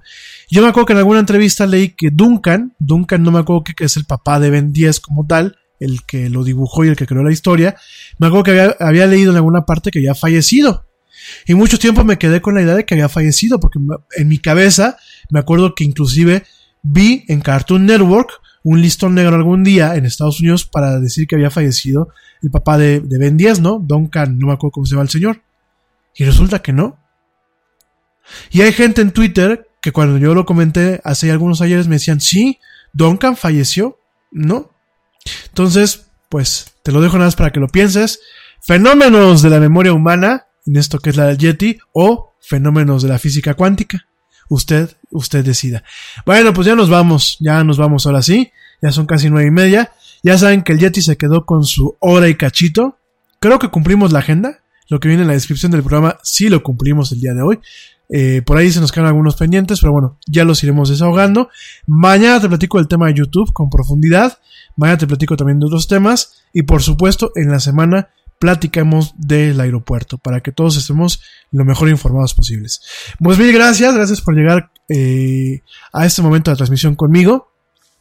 A la gente que me escucha en vivo, gracias a la gente que se fuma las dos horas directamente a través de nuestros podcasts. Yo se los agradezco muchísimo, me honra. Espero que el, programa les sea interesante, espero que le, le, les ayude a que su tarde o su noche o su momento sea más pasajero. Y bueno, te dejo con una, con una frase de el escritor Cory Doctorow. Cory Doctorow es un cuate que yo me quito el sombrero, es un gran escritor, es un, es un gran exp exponente de las libertades del derecho a la información en Internet. De hecho, es uno de los cofundadores de la EFF. Eh, de Cory Doctorow me quedo con grandes novelas como este, Seven Eves, Siete Musas o Siete Vírgenes. Yo se las recomiendo muchísimo. Es una serie apocalíptica, pero muy buena, de ciencia ficción dura. Y Cory Doctorow nos deja eh, una frase que me gusta mucho que se llama Por esto amo la tecnología. Si la usas bien, puede darte poder y puede darte privacidad. Eso nos lo dice Cory Doctorow, escritor, un escritor importante de ciencia ficción y gran defensor de los derechos a la información y del Internet libre como lo conocemos. En fin, por esto amo la tecnología. Si la usas bien, puede darte poder y privacidad. Pues en fin, Espero que llegues bien a tu casa, que ya estés terminando la tarea. Si estás, si estás haciendo tarea, espero que la estás terminando ya. Si vas camino a tu casa, espero que llegues bien. Recuerda, más vale llegar tarde a no llegar. Maneja con cuidado, no pelees, sé cívico, maneja con precaución. Recuerda que tu vida y la vida de los demás, no solamente la vida que están en, los en tu coche, sino la gente que va manejando, también depende de ti. Si ya estás en tu casa, disfruta de este fin de lunes final de principio de semana. Espero de todo corazón que tengas una excelente y mar maravillosa semana, llena de muchos triunfos, llena de muchos éxitos, llena de mucha dicha llena de muchas vibras. Te deseo lo mejor de lo mejor, lo mejor, y que cualquier nube que te esté ahorita tapando el sol, que rápidamente se vaya y que rápidamente el sol te caliente. Te lo deseo de corazón, tu amigo el Yeti. En fin, como siempre, pórtense mal y cuídense bien, a, a excepción de Abraham, Aarón y Diego. Por favor, ustedes peques, se portan bien y se cuidan bien. Por favor, no me hagan repelar a sus mamás, no me hagan repelar a Blanquita y a Gina. Cuídense mucho. Los demás, sí, pórtense mal y cuídense bien. Si se van a portar muy mal, me invitan. Y bueno, como dice el tío Yeti, bueno, antes de que diga el tío Yeti, mañana nos escuchamos en vivo, 7 pm, hora central de la Ciudad de México, bueno, hora central de México, 7 pm. Para los demás países, chequen en Google, pongan a qué hora son las 7 pm, eh, a qué, hora, qué horas son en mi, en, mi, en mi ciudad, cuando en México son las 7 pm y Google les dice directamente el resultado. Este, mañana nos escuchamos en vivo. A la demás gente que me sigue bajando, que me sintonizó tarde, o que quiere volver a escuchar el programa, o que quiere tener el podcast, te recuerdo, estamos en Spotify. Búsquenos en la era del Yeti en Spotify. Estamos en eh, iHeartRadio, que por ahí me dicen algunos que sí funciona en México. Yo he intentado entrar desde mi teléfono y eso iHeartRadio y no puedo entrar. De hecho, no puedo ni bajar la aplicación aquí estando en México. Pero bueno, si ustedes pueden, pues chequenlo. En Estados Unidos ya sé que me escuchan allá. Gracias. En Tuning Radio, en Deezer, este, obviamente en YouTube, ya también estamos en YouTube. Y por supuesto en las tiendas de podcasts. Ya estamos ahí para que lo puedan bajar. Y por supuesto aquí en la plataforma Spreaker, que Spreaker tiene la funcionalidad para que me dejen todo en el chat y para escuchar el programa en vivo. Y también para poderlo escuchar en diferido, ¿no? Entonces, pues nada, es para que lo tomen en cuenta. Mil gracias. Ya son dos horas y media de programa. Ya nos vamos. Mañana y los demás días lo vamos a hacer más, corto. Lo bueno es que yo iba a hacerlo corto hoy, ¿no? Ya parezco meme. Oigan, voy a echar una hora de cachito. Y aquí la transmisión y en cabina me dicen, oilo, oilo. No, pues sí. Bueno, en fin, ya nos vamos. Pásenla bien. Como dice el tío Yeti, vámonos. Porque ya nos vieron. Nos escuchamos el día de mañana. Qué relajo. Y ustedes en cabina que no me callan. No sean así.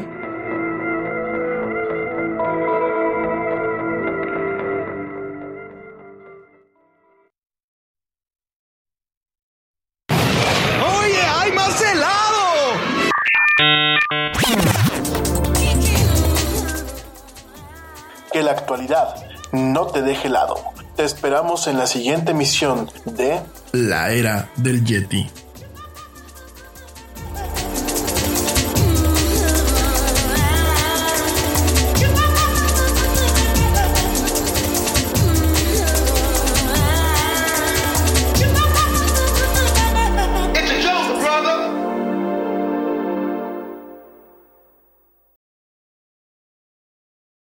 Nada es más importante que la salud de tu familia, y hoy todos buscamos un sistema inmunológico fuerte y una mejor nutrición. Es por eso que los huevos Egglands Best te brindan más a ti y a tu familia. En comparación con los huevos ordinarios, Egglands Best te ofrece 6 veces más vitamina D y 10 veces más vitamina E, además de muchos otros nutrientes importantes, junto con ese sabor delicioso y fresco de la granja que a ti y a tu familia les encanta. Todos queremos lo mejor para nuestras familias. Entonces, ¿por qué no los mejores huevos? Solo Egglands Best. Mejor sabor, mejor nutrición, mejores huevos. Te preocupas por la salud de tu familia y hoy un sistema inmunológico fuerte y una mejor nutrición son más importantes que nunca. Es por eso que los huevos Egglands Best te brindan más a ti y a tu familia. En comparación con los huevos ordinarios, Egglands Best te ofrece 6 veces más vitamina D y 10 veces más vitamina E, además de muchos otros nutrientes importantes, junto con ese delicioso sabor fresco de granja que a ti y tu familia les encanta. No son tiempos ordinarios, entonces, ¿por qué darle a tu familia huevos ordinarios? Solo Egglands Best. Mejor sabor, mejor nutrición, mejores huevos. Skywars